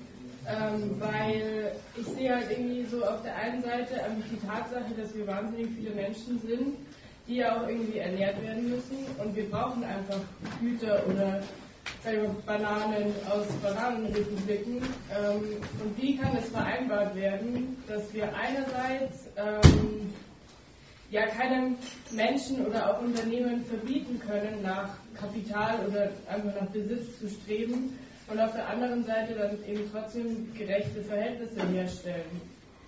Also mich würde irgendwie interessieren, ja, wie, wie kann man es denn machen, wenn Kapitalismus eben nicht geht? Ja, du? Nee, nee, das war nee. nur so ein lauter äh, Ich hoffe, dass ich diese Frage einbeziehe in meine Antwort zu dem Asylrechtsstreit. Wir haben in Bezug auf das Asylrecht jetzt eine Zeit lang so diskutiert, ist vielleicht die meine Meinung, die ich hier vorgetragen habe, zu geringschätzig? Steckt nicht womöglich doch mehr menschliches Potenzial in diesem Asylrecht, als ich zugestehen möchte? Jetzt haben wir die Argumente ein bisschen hin und her gewendet. Ja, ich bin der Auffassung, das ist ein politisches Instrument, um andere Staaten ins Unrecht zu setzen und eine Personalpolitik gegen sie zu betreiben. Gut. Die andere Auffassung, die müsste sich mal mit folgendem Widerspruch auseinandersetzen. Wie soll denn das zusammenpassen, dass Deutschland, eine ganze EU, die Grenzen öffnet, damit sein Kapital in Schwarzafrika Monokulturen betreibt, die Biosupermärkte bei Realkauf, die werden mit Artischocken und Auberginen bestückt, die werden in Marokko zum Beispiel gezogen auf Böden, wo die Bauern vertrieben worden sind, die haben jetzt nichts mehr zu essen und zu leben, und wo das Grundwasser durch diesen Verbrauch der Bioplantagen so drastisch absinkt, dass Leute in diesen Regionen kein Trinkwasser mehr haben. Das mal global projiziert auf den Kontinent. Wie soll denn das zusammenpassen, dass erst eine EU dem Kapital den ganzen Kontinent eröffnet und die damit erzeugte Verarmung und Hungersnot ins Werk setzt? Wie soll denn das damit zusammenpassen, dass sie dann im Gegenzug einen Asylrechtsparagraphen formulieren soll aus der Absicht heraus, kommt dann alle zu mir, die ihr so schwer und beladen seid? Man kann dann nicht einerseits das Elend der Menschen als Instrument des eigenen Geschäfts ins Werk setzen und im Gegenzug mit einem Asylrecht quasi alles widerrufen und sagen, Alle, die ich zum Hungern verurteilt habe, mögen herkommen, ich fütter sie durch. Das kann nicht der Sinn der Sache sein. Bitte? Ja. Ja, das ist ja schon mal, ja, das ist überhaupt kein Widerspruch, sondern das ist mal der härteste Beweis dafür, dass Mildtätigkeit in dem Sinne, dass man Menschen bei ihrem Überlebenskampf einen Ausweg bietet, nicht der Geist dieses Gesetzes sein kann, weil die eine elementare Überlebensnot, dass sie nichts zu essen haben, einfach ignoriert wird, nicht gilt. Das ist ja eine Verschärfung meines Arguments, dass man daran sehen kann, nur diesen einen politischen Gesichtspunkt, den der Staat nützlich findet, um gegen andere Staaten vorzugehen, den lässt er überhaupt am Schicksal der Flüchtlinge nur gelten. Dass die verhungern, interessiert nicht. Ja, und dass sie, also dass sie verhungern, interessiert nicht. Dass sie zusammengeschlagen oder eingesperrt oder gefoltert werden, interessiert als solches auch nicht. Weil zum Beispiel zu diesem arabischen Frühling, wo sie es aus anderen Erwägungen für opportun gehalten haben, den Mubarak und den Tunesier da fallen zu lassen, war Ägypten und war Tunesien der beste Freund der EU und hat von denen Unterstützung gekriegt, genau dafür. Unterstützung fürs Militär, Unterstützung für die Polizei, Natürlich haben die Politiker hier gewusst, dass in ägyptischen Gefängnissen gefoltert wird. Ganz klar. Die haben ja zum Teil sogar noch Nachhilfe gegeben in solchen Sachen. Aber insofern kann man sehen, der Punkt, dass die das nicht haben können, wenn Blut fließt, dass deutsche Politiker oder EU-Politiker nicht sehen können, wenn Menschen gequält werden. Das kann nur und immer der Grund fürs Asylrecht sein. Denn in vielen Fällen können die da sehr gut zugucken. Da können die sogar Nachhilfe und Instrumente liefern dafür. Da fliegen sie sogar ihre eigenen, die mal kurz gefoltert werden sollen, in solche Gefängnisse und der BND hört zu, was sie unter der Folter erzählen. Also das kann nicht der Punkt sein. Insofern kann das Asylrecht ja nur diese berechnende politische Absicht haben, genau gegen die Staaten angewandt zu werden, die man damit mitteilen möchte. Ihr seid in unseren Augen welche, die eigentlich von äh, dieser Weltkugel zu verschwinden haben, aber eben weil wir euch aus anderen Gründen nicht leiden können, wie sie, mit denen sie politisch was anfangen können, ja, die können wir foltern. Wir können dann auch nicht sagen, eigentlich, was was da unten in Afrika passiert, ist uns doch eigentlich total egal. Wir geben denen allen kein Asylrecht. Was ja doch teilweise eben schon passiert, oder man stellt sich generell auf dieselbe Stufe wie zum Beispiel die USA, wo es keine politische Verfolgung gegen kann nach Gesetz. Also, weil daran hat man ja eigentlich kein Interesse. Es, äh, Kritik am Kongo zu üben, ist meiner Meinung nach für die deutsche Regierung erzeugt es keinen, keinerlei Vorteile. Warum, also, nur um diesen Punkt zu entkräften, dass äh, Asylrecht nur als Kritik äh, und zum eigenen Vorteil genutzt wird. So was wäre dann der Vorteil zum Beispiel, dass man jetzt politische Verfolgung im Kongo anerkennt. Was sieht die Politik dafür einen Vorteil? Na, der Weg geht, glaube ich, andersrum. Er geht so, dass äh, ein Staat wie Deutschland oder andere europäische Staaten sich überhaupt ein Asylrecht in die Verfassung schreibt, hat nicht den menschenfreundlichen Grund, sondern diesen politisch berechnenden Grund. Aber ein Asylrecht ist halt wie andere Rechte auch ein Gesetz und formuliert allgemeine Bedingungen. Wenn du jetzt so ein Asylrecht hast, dann kannst du bei aller wirklich äh, sehr, sehr scharfen Prüfung, die möglichst viele nicht durch die Maschen schlüpfen lassen will, sondern wieder äh, rausschmeißen aus dem Land, äh, kann es dann doch mal dazu kommen, dass auch der eine oder andere Kenianer anerkannt wird. Außer äh, ein Staat ist mit Deutschland so verbunden, wie zum Beispiel der Senegal oder so, dass er von vornherein als sicheres Drittland definiert wird. Und dann ist damit schon klar, ein Senegalese, der kann gar kein Asyl kriegen. Ich habe eine Frage.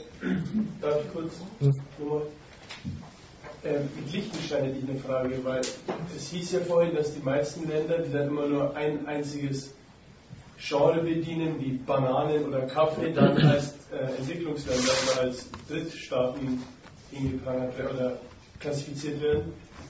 Wie ist es dann mit Liechtenstein, wenn ungefähr die ganze, äh, ich weiß nicht, wie man das nennt, äh, nicht nur die Industrie, aber alles funktioniert dort, dort nur innerhalb der Banken.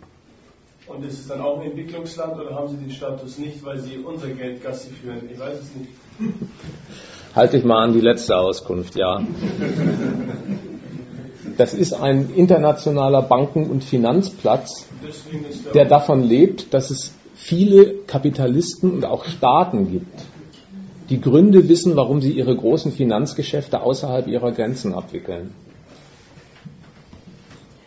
Ja. Äh, ich wollte die Diskussion mal ähm, zurück zu den Ursachen ja. die Sie genannt haben. Ähm, ich denke, bei Ihnen ist ja der, der Name Peter Eigen Begriff. Das ist der Begründer von Transparency International, der einen Korruptionsindex äh, für die Staaten weltweit ähm, herausgeben.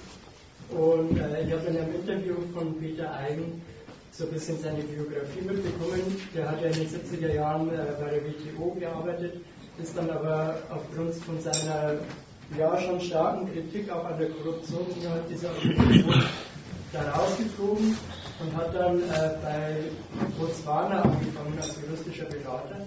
Und äh, Botswana hat ja eigentlich im Vergleich zu den anderen ähm, Ländern in dieser Gegend äh, schon exemplarische äh, Entwicklung hingelegt. Also steht heute eigentlich viel besser da.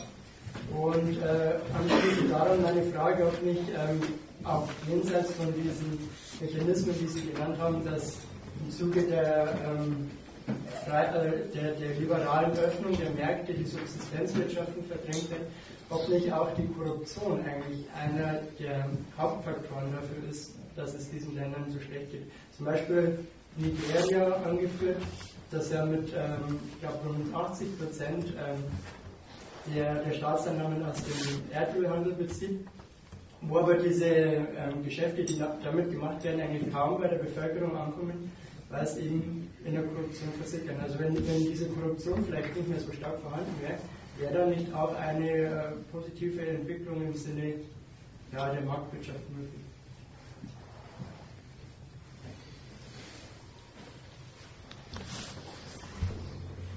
Es gibt dieses Urteil, das du zitierst, dass über diese Länder gesagt wird, die sind selbst schuld an der Lage und auch an der Lage ihrer Bevölkerung, weil das alles ein korrupter Haufen ist. Damit wäre die Schuldfrage komfortabel erledigt. Ja? Wobei man noch sagen muss, dass diese Korruption natürlich auch von der ähm, europäischen, amerikanischen Seite so gewollt ist und auch gefördert wird. Ich glaube, bis vor einigen Jahren war sogar also Geld, das für Korruption eigentlich verwendet worden ist, in diesen Staaten ja noch steuerlich absetzbar. Also das muss man natürlich auch dazu sagen. Ja, ich, ich möchte was Theoretisches äh, dazu sagen, äh, zu, diesem, zu diesem Vorwurf. Zweierlei. Das erste wäre, ist das denn die Wahrheit, dass in Staatswesen mit einer entwickelten Marktwirtschaft die Menschen gut leben, sofern und solange es keine Korruption gibt? Einfach nur als Blick in die Wirklichkeit. Könnte man sagen, die drei Millionen Arbeitslosen oder die Hartz-IV-Empfänger bei uns sind ein Produkt von Korruption? Die sind ein Ergebnis des wirtschaftlichen Wachstums, das mit immer neuen Methoden und Maschinen aus immer weniger Arbeit immer mehr Produkt schlägt.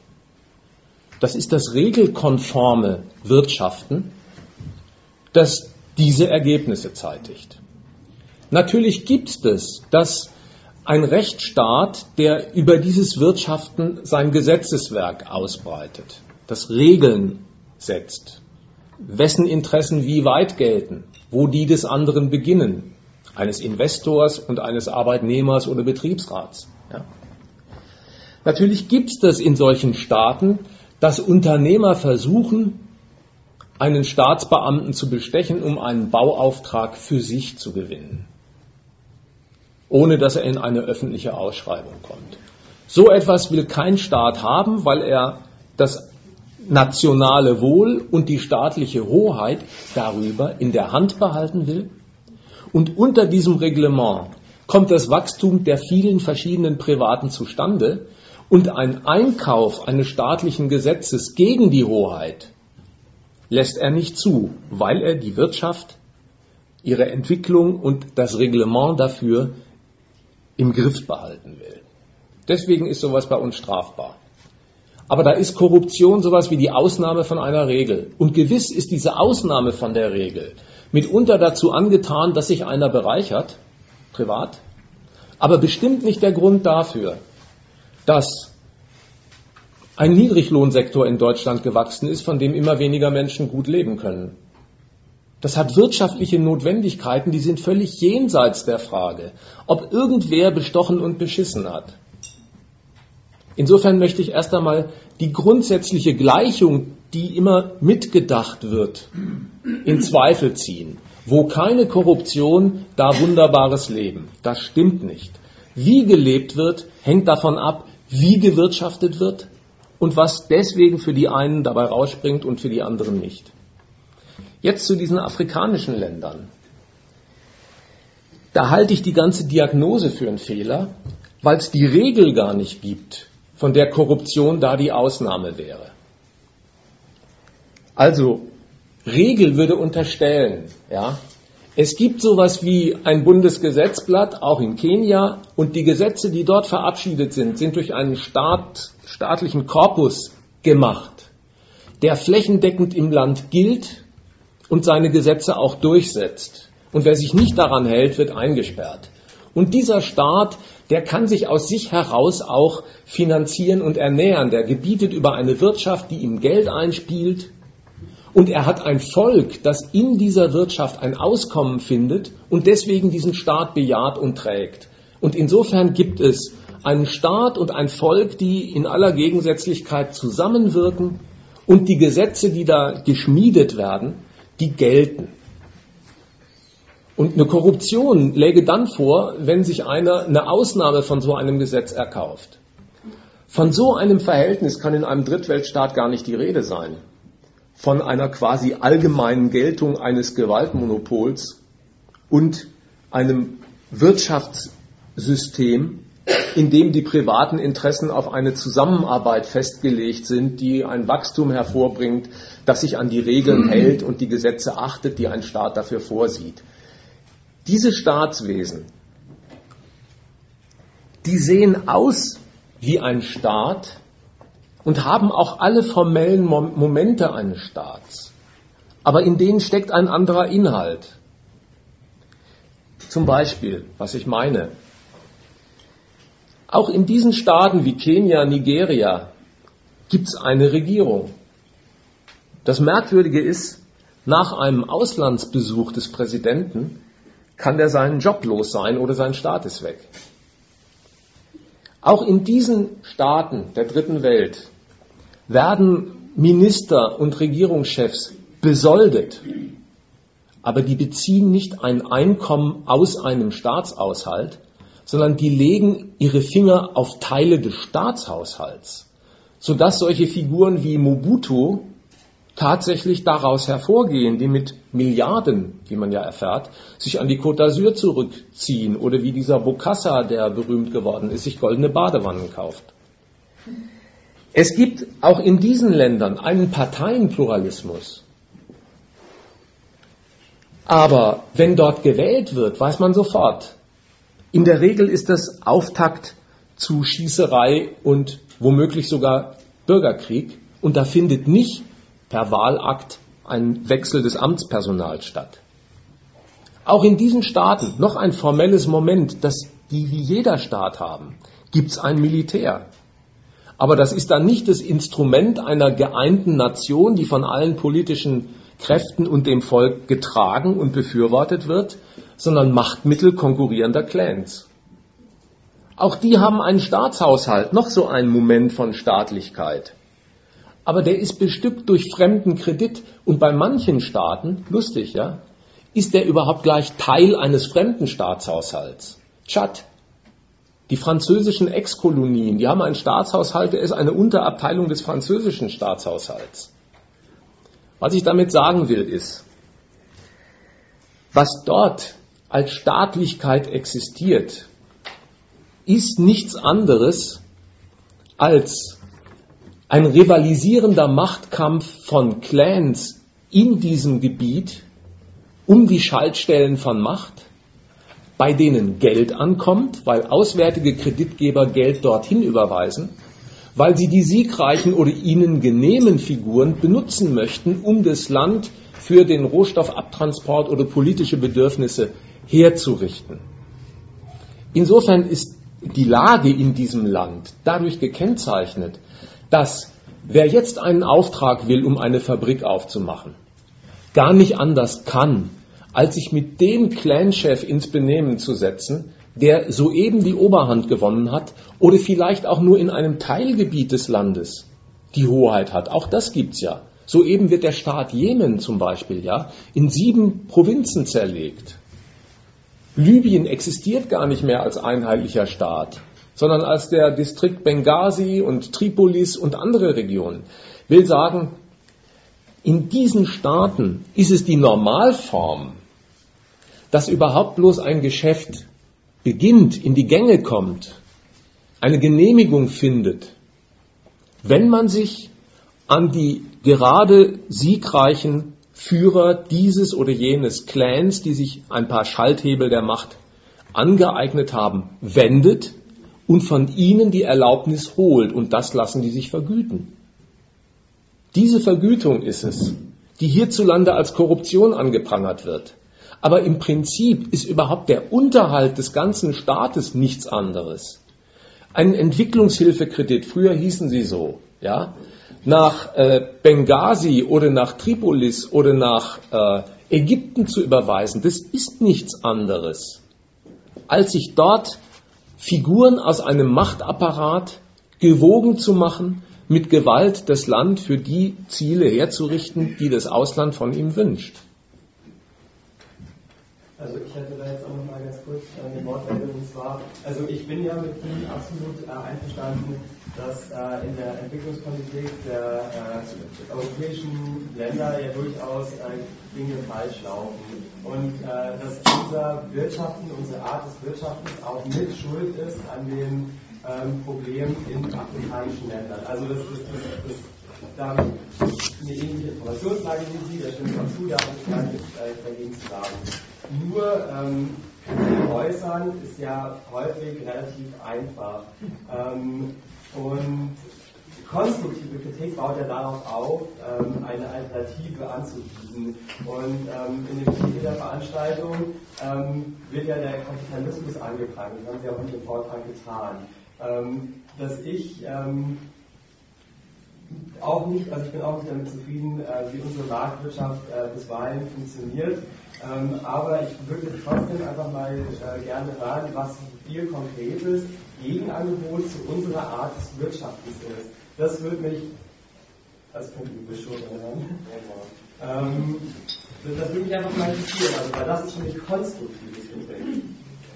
Also äh, ich wollte vorher noch mal ganz kurz was zu dem Buch Korruption sagen und wollte äh, das, was du vorhin gesagt hast, insofern zusammenfassen.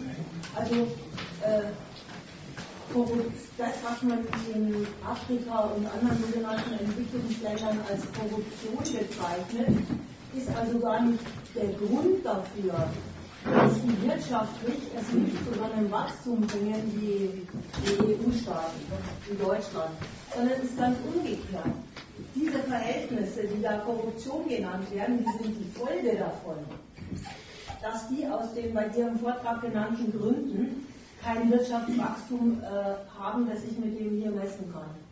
Hm? Also das nochmal zusammengefasst als Argument dagegen, liegt es nicht vielleicht an der Korruption, dass aus denen dort nichts wird.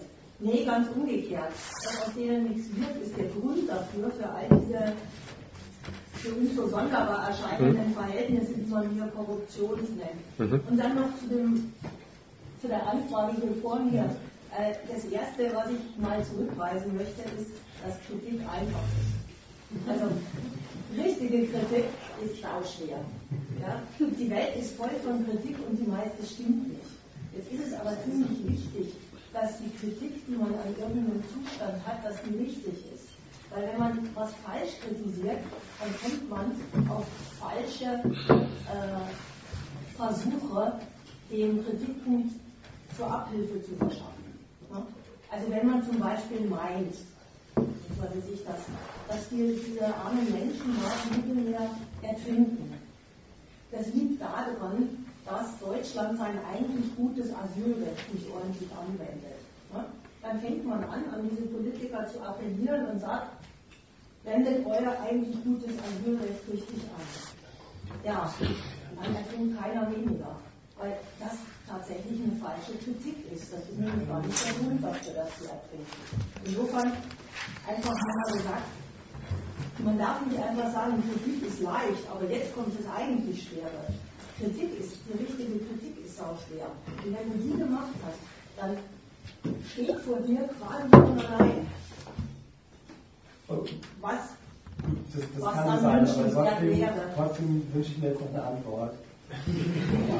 Die war doch sehr schön, die Antwort. Nein, nein, nein, nein, eine substanzielle Antwort, nicht eine Antwort darüber, wie man gut kritisiert oder wie es jetzt wieder ums Asylrecht geht, sondern meine war jetzt die Frage nach der Alternative zum äh, kritisierten Kapitalismus, der Schau, wie er jetzt gerade hier abläuft. Darf ich dazu nochmal sagen, es zwar von ihm hören, aber ich wollte... Ist egal, woher die gute Antwort kommt, äh, meinetwegen ist es egal. Ja. Zur Erläuterung, dass ich sage, wenn die Kritik richtig ist, dann steht die Lösung quasi aber also Frau Misi, Frau besteht jetzt keine offene ja, Lösung, deswegen genau. ist die Kritik ja nicht gut. Äh, also er, aber er ist sicher nicht für falsche Kritik. Das war jetzt nicht das Thema des Vortrags. Aber nee, ich verstehe, was ich meine, aber ich möchte trotzdem gerne eine Antwort. Ich wollte jetzt so erläutern.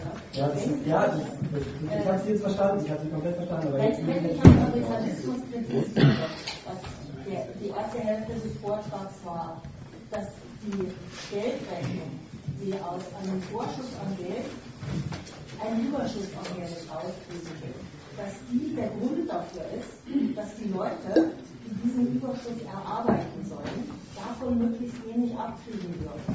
Denn der Überschuss ist ja umso größer, weniger an denen hängen bleibt die Arbeit.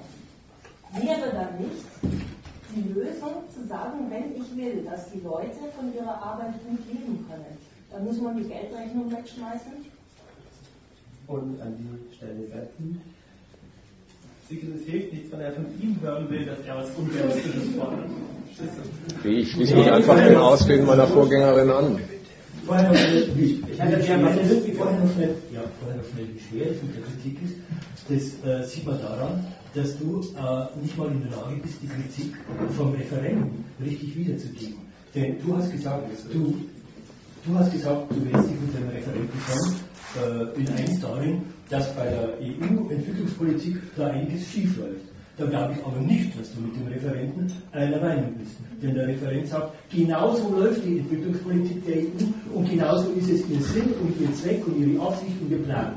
Und das ist nicht so, dass da jetzt was schief geht. Der Referent tut da nicht messen, so läuft die Entwicklungspolitik und sie müsste aber eigentlich ganz anders laufen und da sind doch ganz andere Ideale dahinter und eigentlich müsste man und, und vielleicht personeller Wechsel und sowas. Nein, solche, solche Gegenüberstellungen hat der Referent nicht. Ein Beispiel dafür, wie schwer die Kritik ist, du kannst das nicht mal nachvollziehen. Ähm, und das andere, äh, anfangen, mich persönlich anzugreifen, aber ich, war ähm, nee, nee, ja, ich meine, ähm, ich, ich, kann das jetzt nur nicht nachvollziehen, ähm, was das Problem äh, daran ist. Also ich meine, Sie können jetzt zum Beispiel auch sagen, die EU muss weg. Also und kann da dann einen, kann Gegen, äh, eine Gegenentwicklung ähm, zeichnen. Wenn Sie das tun würden, dann würden Sie das anbieten, aber so haben Sie mich jetzt nicht bestimmt. Also äh, dein, äh, deine bekannte Forderung, ja, es muss doch jetzt eine Alternative entwickelt werden, bevor man sozusagen rechtens ist, berechtigt ist, eine, eine Kritik zu üben. Da meine ich, da magst du die verkehrte Reihenfolge. Erstmal müssen wir uns darin einig sein, und, und ich habe gerade ein Beispiel gebracht, wie wenig wir uns darin einig sind. Erstmal müssen wir uns darin einig sein, äh, was äh, kritisiert gehört äh, an, an diesem Staat und an dieser Welt und diese Einigkeit, äh, da sind wir gerade dabei, die, die, herzustellen. Das ist die erste Voraussetzung, bevor wir sagen, ja, stattdessen soll jetzt dann so gemacht werden. Also machen wir den zweiten Schritt von dem ersten. Jetzt noch die äh, angemahnte Antwort. Nicht, dass ich sie nicht geben kann, aber ich habe auch verschiedene Erfahrungen hinter mir, was passiert, wenn ich sie gebe. Sie ist auch furchtbar schlicht und wird dich überhaupt nicht zufriedenstellen. Ich vermute sogar, du hast sie implizit schon rausgehört. Also wenn du den ersten Minuten oder der ersten Viertelstunde gefolgt bist, du hast sicher herausgehört, ich bin der Auffassung, das kapitalistische Wirtschaften ist ein Übel, das schädigt die Menschen, das äh, produziert die Überbevölkerung in Schwarzafrika mit Hunderten von Millionen, die hungern. Das hörst du raus und du denkst dir völlig zu Recht, und so ist es von mir auch gemeint, ich bin gegen dieses Wirtschaftssystem, weil ich das für den Grund dieser Übel halte. Das wäre schon der erste Teil meiner Antwort. Ich bin gegen diese kapitalistische Geldrechnung und im Gegenzug leuchtet dir wahrscheinlich selbst noch spontan ein. Ja, ich bin für eine Art von Wirtschaften, wo nur für den Konsum der Menschen und die Aufrechterhaltung der Produktion Nützliches hergestellt wird, zu keinem anderen Zweck. Ich weiß aber, so eine Antwort zu sagen, obwohl ich vermute, du hast sie selber bereits herausgehört, die löst mehr Irritation aus, als dass sie Befriedigung stiftet weil nämlich sofort die Überlegung im Kopf losgeht. Werden nicht damit doch Errungenschaften, die ich diesem System beilege, über Bord geworfen und beim neuen vermisse? Und darüber könnten wir auch diskutieren. Ich habe darüber sogar mal einen ganzen Diskussionsabend gemacht. Und wir haben einen Gegenstandpunktartikel, den ich jetzt vielleicht dir ganz unpolemisch ja, empfehlen möchte, der heißt, als Antwort auf einen Leserbrief der uns fragt, wo ist eigentlich eure Alternative? Da heißt die Antwort, warum wir nicht mit einer wohldurchdachten Alternative Werbung machen. Und vielleicht gehst du die Argumente mal im Text durch, wäre ein Angebot. Können wir ja auch heute Abend noch drauf zu sprechen kommen. Aber ich möchte noch was Logisches sagen. Gesetzt den Fall, ich bleibe dir jede Alternative schuldig. Es könnte ja auch sein, dass ich sage, ich habe keine rechte Vorstellung, aber ich bin mit meinen Argumenten zu dem Nachweis vorgedrungen, diese Art des Wirtschaftens, der Kapitalismus, der ist der Grund dieser Übel. Ja? Dann bleibt diese Kritik auch dann richtig und wahr, wenn ich die positive Alternative, nach der du verlangst, nicht geben könnte. Das ist wie in der Mathematik. Wenn ich einen Lehrsatz widerlegt habe, weil ich einen Fehler entdeckt habe, dann bleibt die Widerlegung auch dann richtig, wenn ich nicht imstande bin, den positiven Lehrsatz zu formulieren. Insofern finde ich von dir etwas ungerecht, dass du alle gelaufene Kritik quasi mit einem Federstrich wegwirfst und sagst, na, das war die leichte Übung, jetzt kommt das eigentlich Schwere. Eigentlich steckt ja auch mehr darin als die Unterscheidung von leicht und schwer. Zu sagen, ja, kritisieren kann jeder, will eigentlich sagen, die Aufgabe von Kritik hätte etwas anderes zu sein, als eben den Gegenstand zu kritisieren, den man vor sich hat. Das stimmt aber nicht. Das hängt wirklich an der Sache, dass ich sie kritisiere. Es gibt viele andere Sachen auf der Welt, die kritisiere ich nicht. Ein gemütliches Abendessen kritisiere ich nicht, wenn es gemütlich war. Ich gehe auch nicht deswegen auf diese Sache los, weil ich auf Kritik gebürstet bin. Das kommt aus der Sache. Und entweder man kann sich darauf einigen, dass du sagst, diese Kritik ist nachvollziehbar, vielleicht auch nicht. Dann streiten wir darüber. Aber du kannst es nicht vom Tisch wischen mit dem Argument, und wo ist die Alternative? Ich wollte es auch nicht vom Tisch erwischen, wie gesagt, also ähm, zu der, zu der am Anfang, ähm, da habe ich ja zugestimmt. Nur, ähm, wie gesagt, also man muss ja nicht sofort also auf dem Silbertablett servieren, wie es zu sein, also wie es zu sein hat. Aber also ich sehne mich dann doch mal danach, ähm, doch auch ein Ergebnis rauszuholen, weil man muss ja irgendwann zu einem Punkt kommen. Also das ist halt ein bisschen meine Kritik. Also was jetzt irgendwie, also dass ich jetzt damit zufrieden bin, was als Alternative geäußert wird, das finde ich gar nicht, das, das finde ich gar nicht äh, problematisch. Das ist ja auch okay so. Das sind ja auch Denkansätze. Aber also mein, meine Frage war halt nur, ob es da doch äh, Gegenentwurf gibt, weil meistens hat man ja dann doch was, was anderes auf dem Blick. Also das war halt mein Interesse auch. Ja, darum macht mal. Äh, ja, also zum Thema Gegenentwurf, ich denke wenn wir von Asylrechten sprechen, sprechen wir gleichzeitig auch irgendwo von Menschenrechten. Und ich denke mir, dass ein, Lösungsansatz wäre, die Menschenrechte wieder mehr im Mittelpunkt von der, von der Diskussion überhaupt zu stellen. Und dass man dann, äh, wenn man Kapitalismus Kritik äußert, dass man eben solche Unternehmer, die in so sogenannten Drittweltländern oder Entwicklungsländern eben auf unfaire Art und Weise unter irgendwie indem man dort die Bevölkerung eben benachteiligt aufgrund von kapitalistischen Interessen, dann gehören sich meiner Meinung nach die Leute hier in Europa vor den Menschenrechtsgerichtshof gestellt und irgendwie dafür belangt, was die in diesen Ländern quasi anrichten damit.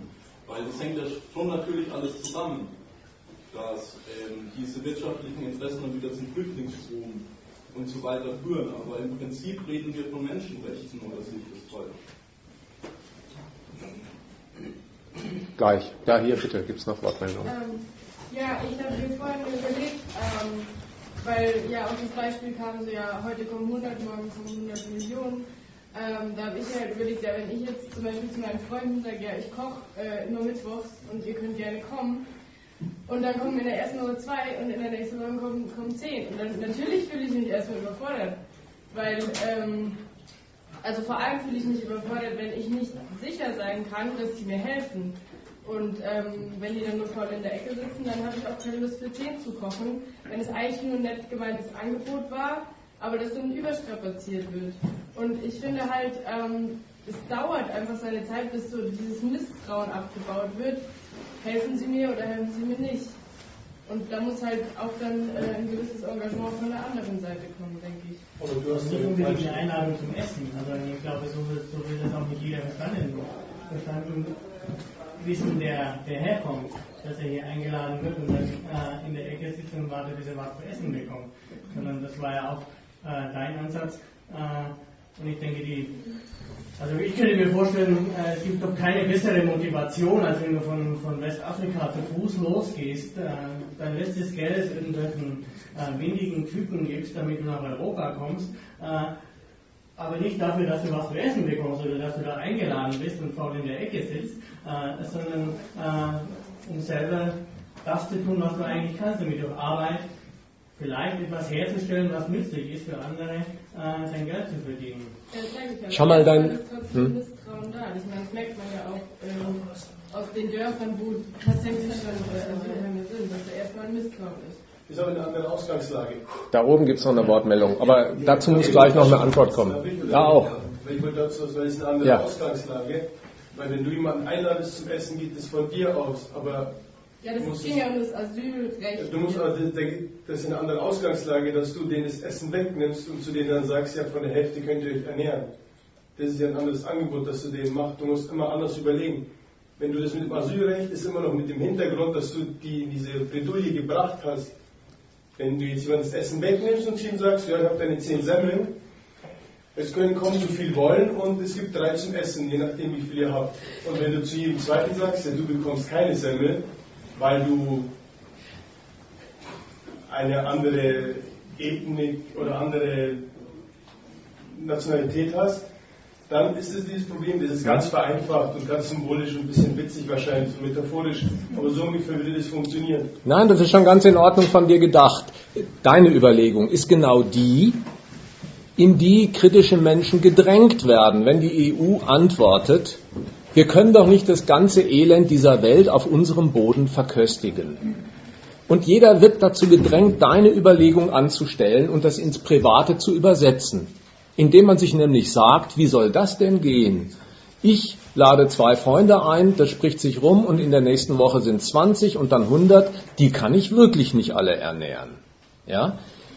Da stellt man sich in die Pose des Helfers und sagt, allen kann ich wirklich nicht helfen, sodass die Zurückweisung der Bedürftigkeit aus dem überforderten Helfen kommt. Jetzt hat er äh, in seinem Beitrag, finde ich, ganz zutreffend gesagt, Die EU handelt aber nicht als überforderter Helfer, sondern die ist gleichzeitig als Täter aktiv geworden, die den Hunger verursacht, der anklopft. Und wenn du das in dein privates Bild übersetzt, kommt es wirklich auf das raus, was der Redner hier vorn gerade gesagt hat. Das wäre so, wie wenn du erst deinen Kumpels äh, die Brötchen wegnimmst und dann Leute einlädst und sagst, aber alle kann ich nicht durchfüttern. Du hättest den Hunger erzeugt, der bei dir anklopft. Ich meinte auch eher das Angebot, das, das zum Essen einladen, eher als äh, warum das Asylrecht überhaupt verankert ist. Also warum es überhaupt äh, in Gesetzen steht, dass es möglich ist. Dass es äh, nicht unbedingt, also dass es schon viel früher passiert ist, diese Einladung, bevor überhaupt die ganzen Zustände dann ähm, hergestellt wurden, wie auch immer. Ähm, und dann kamen erst die ganzen Menschen. Also ich glaube nicht, dass das am Anfang des Asylrechts eben mit so vielen Menschen gerechnet hat. Und natürlich ist es dann durch eben äh, Kapitalismus und äh, wie wir vorhin alles gehört haben, dann so geworden. Aber ich glaube eben nicht, ähm, dass es schon am Anfang mit so einem äh, Angebot quasi verbunden war, sondern eher irgendwie als Recht und, und da wurden aber noch nicht so viele Menschen erwartet letztendlich. Aber das ist eigentlich auch der Grund, warum es dauernd geändert wird. Also ich denke, du findest das insofern, wie du das jetzt gerade gesagt hast, dass es früher ja auch anders äh, ausgeschaut hat. Das ja. Rechte. Und deswegen, weil jetzt immer mehr Leute kommen aus den. Äh, da oben gab es eine Wortmeldung, die müssen wir mal zu Wort kommen lassen, sonst ist er verzweifelt. Ja, ich will nur ganz kurz noch eingehen, was du gesagt hast. Ähm, und zwar, das ist das äh, mit dem, warum sollen wir die jetzt einladen und dann noch mehr einladen? Aber die Frage ist ja, finde ich für mich auch eben ethisch, warum unterscheiden wir überhaupt? Also wenn hier ein Mensch geboren wird, dann lassen wir den ja auch einfach hier leben. Aber wenn jetzt hier ein Mensch herkommt, dann lassen wir den nicht unbedingt hier leben. Und da ist die Frage, nach welchen Kriterien unterscheiden wir und welche Vorbehalte haben wir gegenüber demjenigen, der nicht hier geboren wird und warum? Ja, wobei ich jetzt nicht eine Unterscheidung irgendwie anführen würde, sondern einfach ähm, das unterstreichen, dass es verständlich ist, wenn erstmal ähm, eine Überforderung da ist. Wenn einfach und man nicht. Dann ja, wir fordern ja, wir, fordern, wir wollen ja Leute haben. Also wir fordern ja die ganze Zeit, ja, macht doch Kinder, weil unsere Gesellschaft überaltert. Aber wenn dann, ja, wenn wir von draußen reinkommen, dann wollen wir die auch nicht haben. Also ja, unterscheiden wir ja. Obwohl in unserem Grundgesetz steht, dass niemand aufgrund seiner Herkunft diskriminiert und benachteiligt werden sollte. Aber das Deswegen dürfte eigentlich laut Grundgesetz meiner Meinung nach jeder der Welt, jeder Mensch der Welt dürfte in Deutschland leben, weil wir niemanden aufgrund seiner Herkunft diskriminieren dürfen. Und da bin ich eigentlich auch dafür. Aber ja, das ist vielleicht auch Fremdenangst, die kann man auch nicht ignorieren, die muss man halt mit den Leuten reden, vielleicht und äh, versuchen, diese Ängste abzubauen.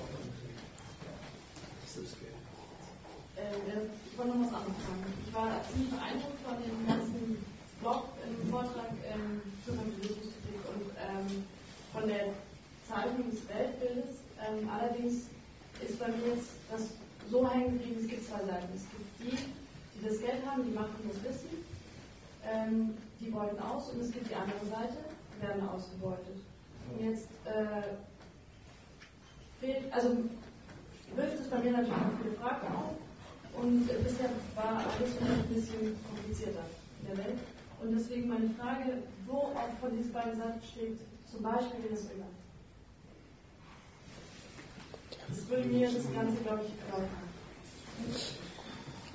Es gibt einige wenige Staaten auf der Welt, wie vielleicht noch Venezuela unter Chavez, früher auch einmal Nicaragua unter den Sandinisten oder Kuba in seiner Startphase, die haben versucht, diese Staaten, eine kapitalistische Entwicklung im Land zuzulassen und sie gleichzeitig so zu steuern, dass die Verarmung der Bevölkerung in Grenzen gehalten wird. Der Chavez, bis heute ist das auch so in Venezuela, hat es darüber gemacht, dass er die Erdölindustrie verstaatlicht, die Erdölgewinne benutzt, um Wohnprojekte zu finanzieren, dass er die heimische Geschäftswelt dazu verpflichtet hat, Lebensmittel, die produziert werden, äh, dem Staat zu überantworten, der mit subventionierten Preisen diese Lebensmittel in bestimmten Läden für das Volk erschwinglich machen will. Das hat er probiert. Damit hat er sich den Zorn aktuell der Geschäftswelt zugezogen. Die will nämlich nicht zu staatlichen Abnahmepreisen liefern und deswegen stehen viele Supermärkte jetzt leer in Venezuela. Vor allen Dingen hat er sich aber den Zorn der versammelten kapitalistischen Staatenwelt zugezogen, die das für einen Angriff auf die in der Welt beanspruchte Freizügigkeit des Kapitals halten. Und dafür wird Venezuela, seitdem Chavez am Ruder war, angefeindet. Was man daran merkt, weil du daran ja was äh, auch erkennen möchtest, finde ich auch in Ordnung. Was man daran merkt, ist, wie unerbittlich ein globales kapitalistisches Regime ist, das von Staaten verfochten wird auf Weltwirtschaftsgipfeln. Wie unerbittlich das ist gegen Ausnahmen, die auch nur einen kleinen Sonderweg einschlagen, wie damals die Sandinisten, die wollten, dass die Analphabetenrate gedrückt wird. Oder die wie in Kuba, äh, die äh, amerikanischen Kapitalisten von ihren Haciendas vertrieben haben und da so einen kleinen Kommunismus auf der Insel aufgezogen äh, haben, der ursprünglich mal auf Versorgung geeicht war, bis er dann an den Sanktionen der USA zugrunde geht und einen politischen Wechsel einführt. Daran merkt man, wie wenig die Alternativen, nach denen du vorhin fragst, ja, in dieser Welt überhaupt geduldet sind, wo sie sich überhaupt einmal ein Stück weit politisch geltend machen.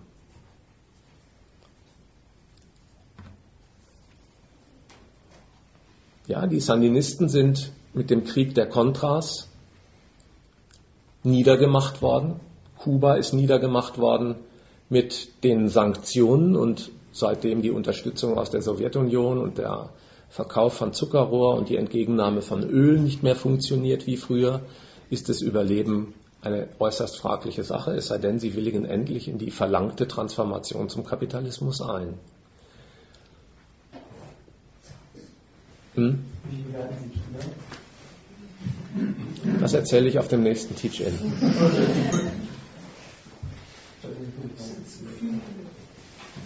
Also vielleicht nochmal, ich nicht, ob der ist weg, aber die Menschenrechte waren noch angesprochen. Ach ja, ja, ja, richtig. Mhm.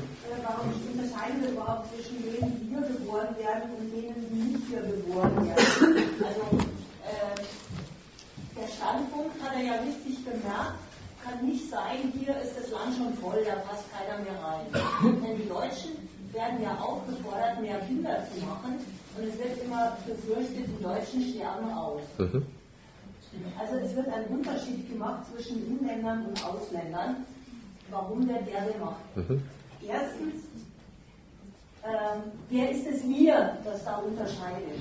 Also mich fragt keiner, ob ich unterscheide und warum ich unterscheide. Äh, es gibt ein Ausländerrecht, ein staatliches Ausländerrecht und das unterscheidet zwischen Inländern und Ausländern. Im Unterschied zu Geld und Kapital, was die Grenzen frei überqueren kann, hat offensichtlich die politische Gewalt gegenüber Menschen, die von, von außen kommen, ein prinzipielles Misstrauen. Da darf nicht jeder rein, sondern nur unter ganz bestimmten Bedingungen. Äh, wo kommt das Misstrauen her? Ja, der Inländer der gehört diesem Staat. Der gehört zu diesem Staat gerade Geburt, hat einen, äh, kriegt den entsprechenden Pass und hat, ist erst einmal alternativlos auf diesen Staat verwiesen. Der Ausländer, der gehört zu einem anderen Staat. Und es ist in Konfliktfällen fraglich, zu welchem Staat er dann hält. Man sieht das zum Beispiel, wenn der Erdogan nach Deutschland kommt und dann, ich weiß nicht, 3000 türkischstämmige äh, Menschen mit und ohne deutschen Pass im Fußballstadion ihm zuhören, dann merkt man, wie sich die Leute für die türkischen Belange auch gegen Deutschland mobilisieren lassen. Das ist das prinzipielle Misstrauen, was ein Staat gegenüber Bürgern vom Ausland hat Und äh, das wiegt er auf gegen einen Vorteil, den er sich von manchen verspricht. Also wenn jetzt zum Beispiel ähm, irgendeiner die deutsche Eishockey-Nationalliga oder die deutsche Fußballnationalmannschaft verstärkt, dann wird er sehr schnell eingebürgert. Wenn äh, die deutschen Unternehmer sagen, wir haben zu wenig Arbeitskräfte, dass wir mit höheren Lohnforderungen rechnen müssen, dann werden Gastarbeiter ins Land gehen. Also nur wenn sie nützlich sind und unter der Bedingung, dass sie nützlich sind, dürfen Ausländer überhaupt rein. Das meine ich ist die Antwort. Warum unterscheiden wir? Also aus diesem Grund unterscheidet der Staat mit seinem Ausländerrecht. Völlig wurscht, was wir davon halten. Mhm. Aber nur mal so angemerkt, nicht nur wir, jeder unterscheidet, das ist in jedem Land gleich. Mhm. Auch anderen Ländern ist man Inländer oder Ausländer. Also es ist nicht nur hier, es ist ein überweltliches Problem. Und zwar aus genau den gleichen Gründen unterscheiden die anderen Staaten.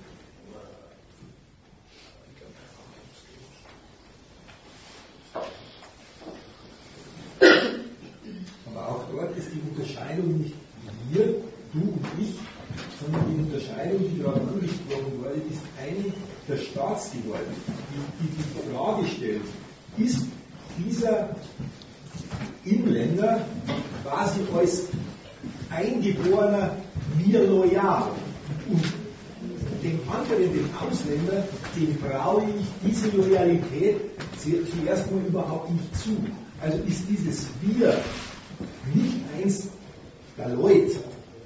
Ich weiß nicht, ob Sie da so ähm, bewandert sind, aber Nein, das war jetzt keine Unterstellung, aber zum Beispiel in der Türkei war das so, dass die Kurden auch, ich glaube, Erster oder Zweiter Weltkrieg, ich will nicht lügen, deswegen sage ich keine Jahreszahlen, aber die wurden anerkannt als Bürger der Türkei, beziehungsweise des damals noch äh, bestehenden Osmanischen Reiches, und dem wurden auch, ich hoffe, ich will jetzt nicht ein Fettnäpfchen, Ländereien versprochen, dem man sich bis heute nicht zugesprochen hat, weswegen es immer noch Streitigkeiten gibt. Aber damals waren es immer noch Partner, und es hat nichts mit Loyalität gegenüber oder sonst irgendwas zu tun, sondern es waren auch nur politische Gründe. Und nachdem man den Krieg gewonnen bzw. verloren hat, bzw. nachdem er vorbei war, ähm, hat die Türkei sich dann von ihnen getrennt, da sie ihn nichts mehr genutzt haben. Die waren nur noch eine Belastung für die Türkei. Und deswegen gibt es immer noch diese Rivalität zwischen Kurden und Türken. Und genauso ist es auch in jedem anderen auch, Land auch, auch in Deutschland, wenn man nützlich ist, dann ist man erst ein wirklicher Inländer und nicht mehr ein Ausländer. Denn wir unterscheiden nicht darin, ob jemand jetzt von woanders herkommt oder anders aussieht und nicht, ob er mir gegenüber loyal ist oder ob er die deutsche Staatsbürgerschaft hat oder nicht, sondern ob er mir was bringt. Wenn er jetzt in einer hohen Position arbeitet, dann ist er nützlich. Wenn nicht, dann nicht.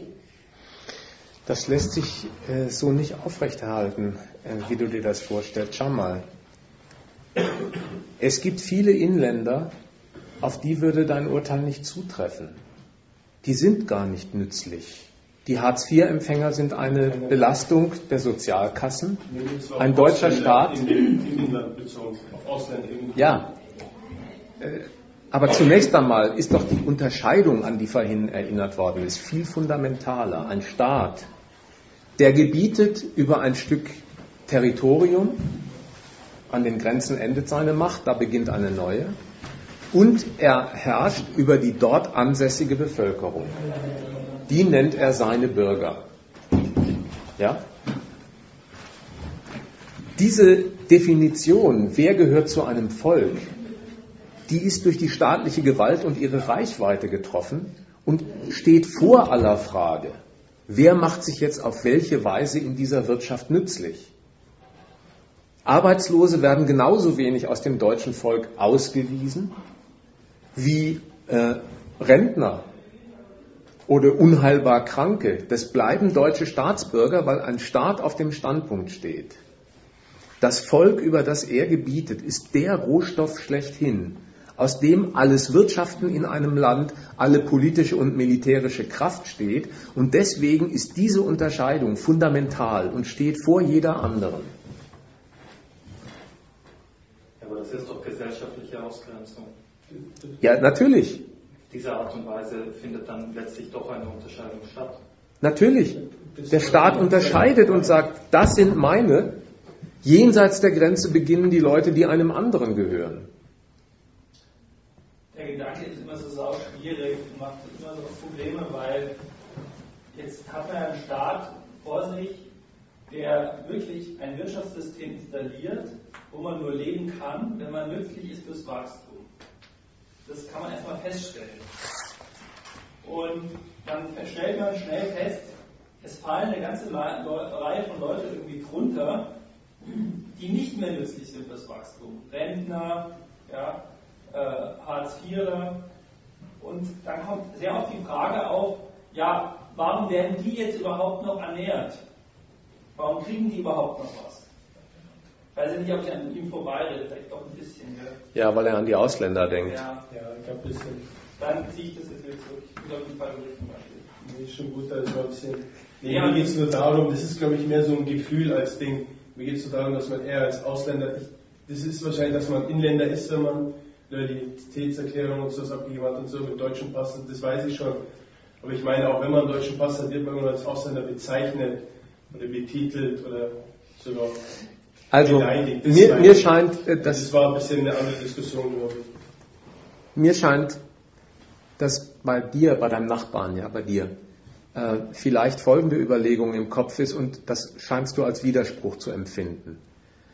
Du, du denkst, vermute ich, das passt doch nicht zusammen, dass ein Staat sagt, das sind Deutsche, dieses Volk, über das ich gebiete, und die anderen, die Franzosen, die Österreicher, die Afghanen, gehören nicht dazu. Das ist eine Scheidung. Und du sagst, das ist eigentlich eine Diskriminierung, die doch zum Grundsatz der Gleichbehandlung oder zum Diskriminierungsverbot gar nicht passt. Sind nicht alle Menschen gleich? Ist das der Gedanke, den du im Kopf hast? Ja, man, äh, ich weiß jetzt nicht, um wie viele Ecken da gedacht wird oder ob man miteinander da vorbeiredet. Aber es, es, ging doch jetzt irgendwie um, um Nationalität und warum der Staat Deutsche haben will, weil er über die, die Deutsche dann in seinem Herrschaftsbereich dann halt innerhalb seiner Grenzen regieren kann. Und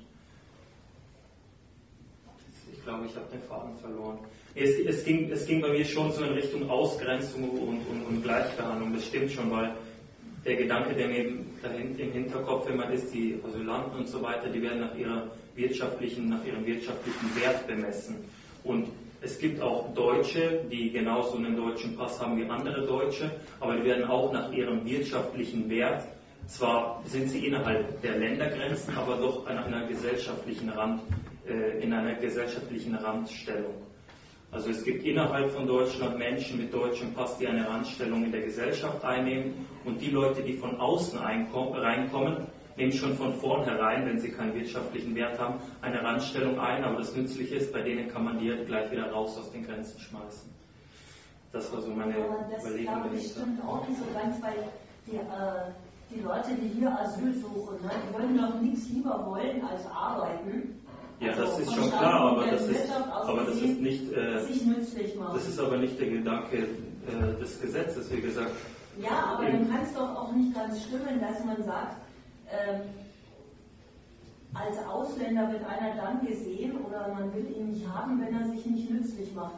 Der könnte sich nützlich machen. Es geht wahrscheinlich auch viele Unternehmer, wenn die den besonders billig kriegen, würden die den schon nehmen und äh, die würden sich nützlich machen, aber man verbietet ihnen gesetzmäßig, sich nützlich zu machen. Äh, also muss es dafür einen Grund geben. Jemand verbietet denjenigen, die nicht so nützlich sind wie vergleichbare Deutsche. Ausländische Akademiker werden sofort genommen. Aber wie, wie schon gesagt, aus, äh, Ausländer mit nur mittlerer Qualifikation oder gar keinem Schulabschluss da wird natürlich als erster ein vergleichbarer Deutscher gesetzt, die es natürlich auch zuhauf gibt. Und von daher werden, findet da die Unterscheidung statt. Also der wirtschaftliche Wert wird so bemessen, dass du wirklich etwas kannst, was die im Inland wiederum nicht können. Darum gibt es ja auch diese, ich weiß nicht, wie die heißen, Green Cards gab es mal oder Blue Cards. Also das war wirklich ganz, ganz speziell für ganz bestimmte Ausländer gedacht, wo Inländer anscheinend nicht vorhanden sind.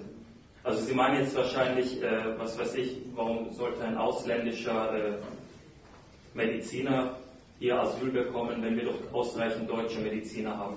Das ist nicht der Fall, aber so Beispiel. Das ist eben nicht der Fall, sondern es wird ein Ausländer geholt, der in dem Bereich Akademiker ist, den wir hier in Deutschland eben nicht haben, nicht ein vergleichbarer. Man möchte ja nicht gerade mehr Konkurrenz schaffen, dadurch, dass man die Leute hierher holt, sondern nur bestimmte Lücken auffüllen. Und die, die nicht in der Lage sind, diese Lücken aufzufüllen, das sind eben die mit nicht so guter Qualifikation oder Schulabschluss, die tut man eben raus. Ich glaube, jetzt äh, verlieren wir uns ein bisschen bei der Debatte, denn der Ausgangspunkt, an den du dich mit deinen Überlegungen angehängt hast, der kam von dem äh, Jungen, der jetzt schon gegangen ist. Der hatte nämlich die Auffassung vertreten, überhaupt einen Menschen äh, an der Grenze zurückzuweisen, ihm kein Asyl zu gewähren, ihn nicht aufzunehmen. Das ist doch ein unglaublicher Verstoß gegen den Gleichheitsgrundsatz. Und er meint, dass insofern das Ganze ein Verstoß gegen das Grundrecht ist. Und sein Argument war, im Grundrecht wird doch gesagt, alle Menschen sind gleich. Da kann man doch nicht Schwarzafrikaner, die hungern und hier anklopfen, einfach zurückschicken. Das war der Ausgangspunkt der Debatte. Dagegen ist zunächst einmal gesagt worden, die Unterscheidung, von der der Redner sagen wollte, die sollten wir besser lassen. Die Unterscheidung zwischen dem hiesigen und dem dortigen, zwischen den hier ansässigen Weißen und den hungernden Schwarzen, die sollten wir besser lassen. Dazu ist gesagt worden, zutreffend, diese Unterscheidung ist gar nicht das Werk der Menschen, sondern das ist das Dekret eines Staates, der mit seiner Gewalt unterscheidet zwischen seinem Volk und einem Volk, das dazu nicht gehört. Der die Leute, die unter seiner Fuchtel sind, zusammenschließt und benutzt und benutzen will und sie von anderen scheidet. Einmal diese Scheidung in die Wege geleitet, ist ein Staat dazu aufgelegt zu sagen, innerhalb dieses Volkes innerhalb seines Volkes gilt bei allem, was die tun, der Grundsatz der Gleichheit. Und zwar der Grundsatz der Gleichheit vor den Gesetzen. Da wird nicht Gleichheit des Lebens, Gleichheit der Einkommen, Gleichheit der materiellen Wohlfahrt versprochen. Gleichheit meint Gleichbehandlung. Ja, welcher Art? Alle sollen vor demselben Maßstab, vor dem Gelderwerb, den man in dieser Gesellschaft braucht, um zu leben, vor diesem Maßstab sollen sie alle gleich behandelt werden. Da darf man nicht sagen, du bekommst einen Job nicht, weil du bist ja gar nicht katholisch, sondern muslimisch. Oder du bekommst ihn nicht, weil ich sehe doch deiner, deinem Teint an oder deiner äh, Brille, du kommst äh, aus einer türkischen Familie, hast türkische Wurzeln. Ja? Das darf nicht sein. Alle werden verpflichtet, vor dem Maßstab, der in dieser Gesellschaft gilt, des Geldverdienens, gleichermaßen zum Zug kommen zu dürfen. Und ethnische Kriterien, religiöse Kriterien dürfen dafür nicht zählen. Das gilt wirklich bei uns. Wart noch einen Moment. Diese Gleichbehandlung vor diesem Maßstab, die führt dazu, dass lauter soziale Ungleichheiten herauskommen. Beim Geldverdienen fängt es ja an. Da entscheidet sich alles daran, ob du keins hast und deswegen eins verdienen musst oder ob du bereits über ein Vermögen verfügst, dass du in eine Fabrik steckst und sagst, jetzt kann ich mir auch Leute kaufen, die in dieser Fabrik arbeiten und den Reichtum vermehren, den ich investiert habe. Da ist vor demselben Maßstab, die Leute gleich zu behandeln, die Einführung eines Klassenunterschieds eben zwischen Menschen, die für Geld arbeiten müssen und solchen, die andere für ihr Geld, das sie bereits haben, arbeiten lassen. Insofern ist der Status Inländer, Ausländer der ganzen Benutzung, die unter dem Regiment von Gleichbehandlung läuft, vorausgesetzt und viel grundsätzlicher. Und ein Staat hebt diese Trennung nie auf. Er relativiert sie manchmal an solchen Nutzenerwägungen, wie du sie zitierst. Wenn Ingenieure fehlen, macht er vielleicht eine Green Card. Aber das ist immer noch nicht dasselbe, wie den deutschen Pass auszuhändigen. Es gibt so einen Übergang. Ja? Aber erst einmal ist es eine andere Welt. Der wird zum Arbeiten reingelassen, muss aber dann, wenn er nicht mehr gebraucht wird, auch wieder gehen. Insofern wollte ich sagen, ist das Argument, mit dem alles seinen Ausgangspunkt genommen hat, eine Verwechslung. Die Gleichbehandlung, die innerhalb eines benutzten Volkes wirklich gilt, ist der grundsätzlichen Diskriminierung in eigenes Volk und Fremdvolk nachgeordnet.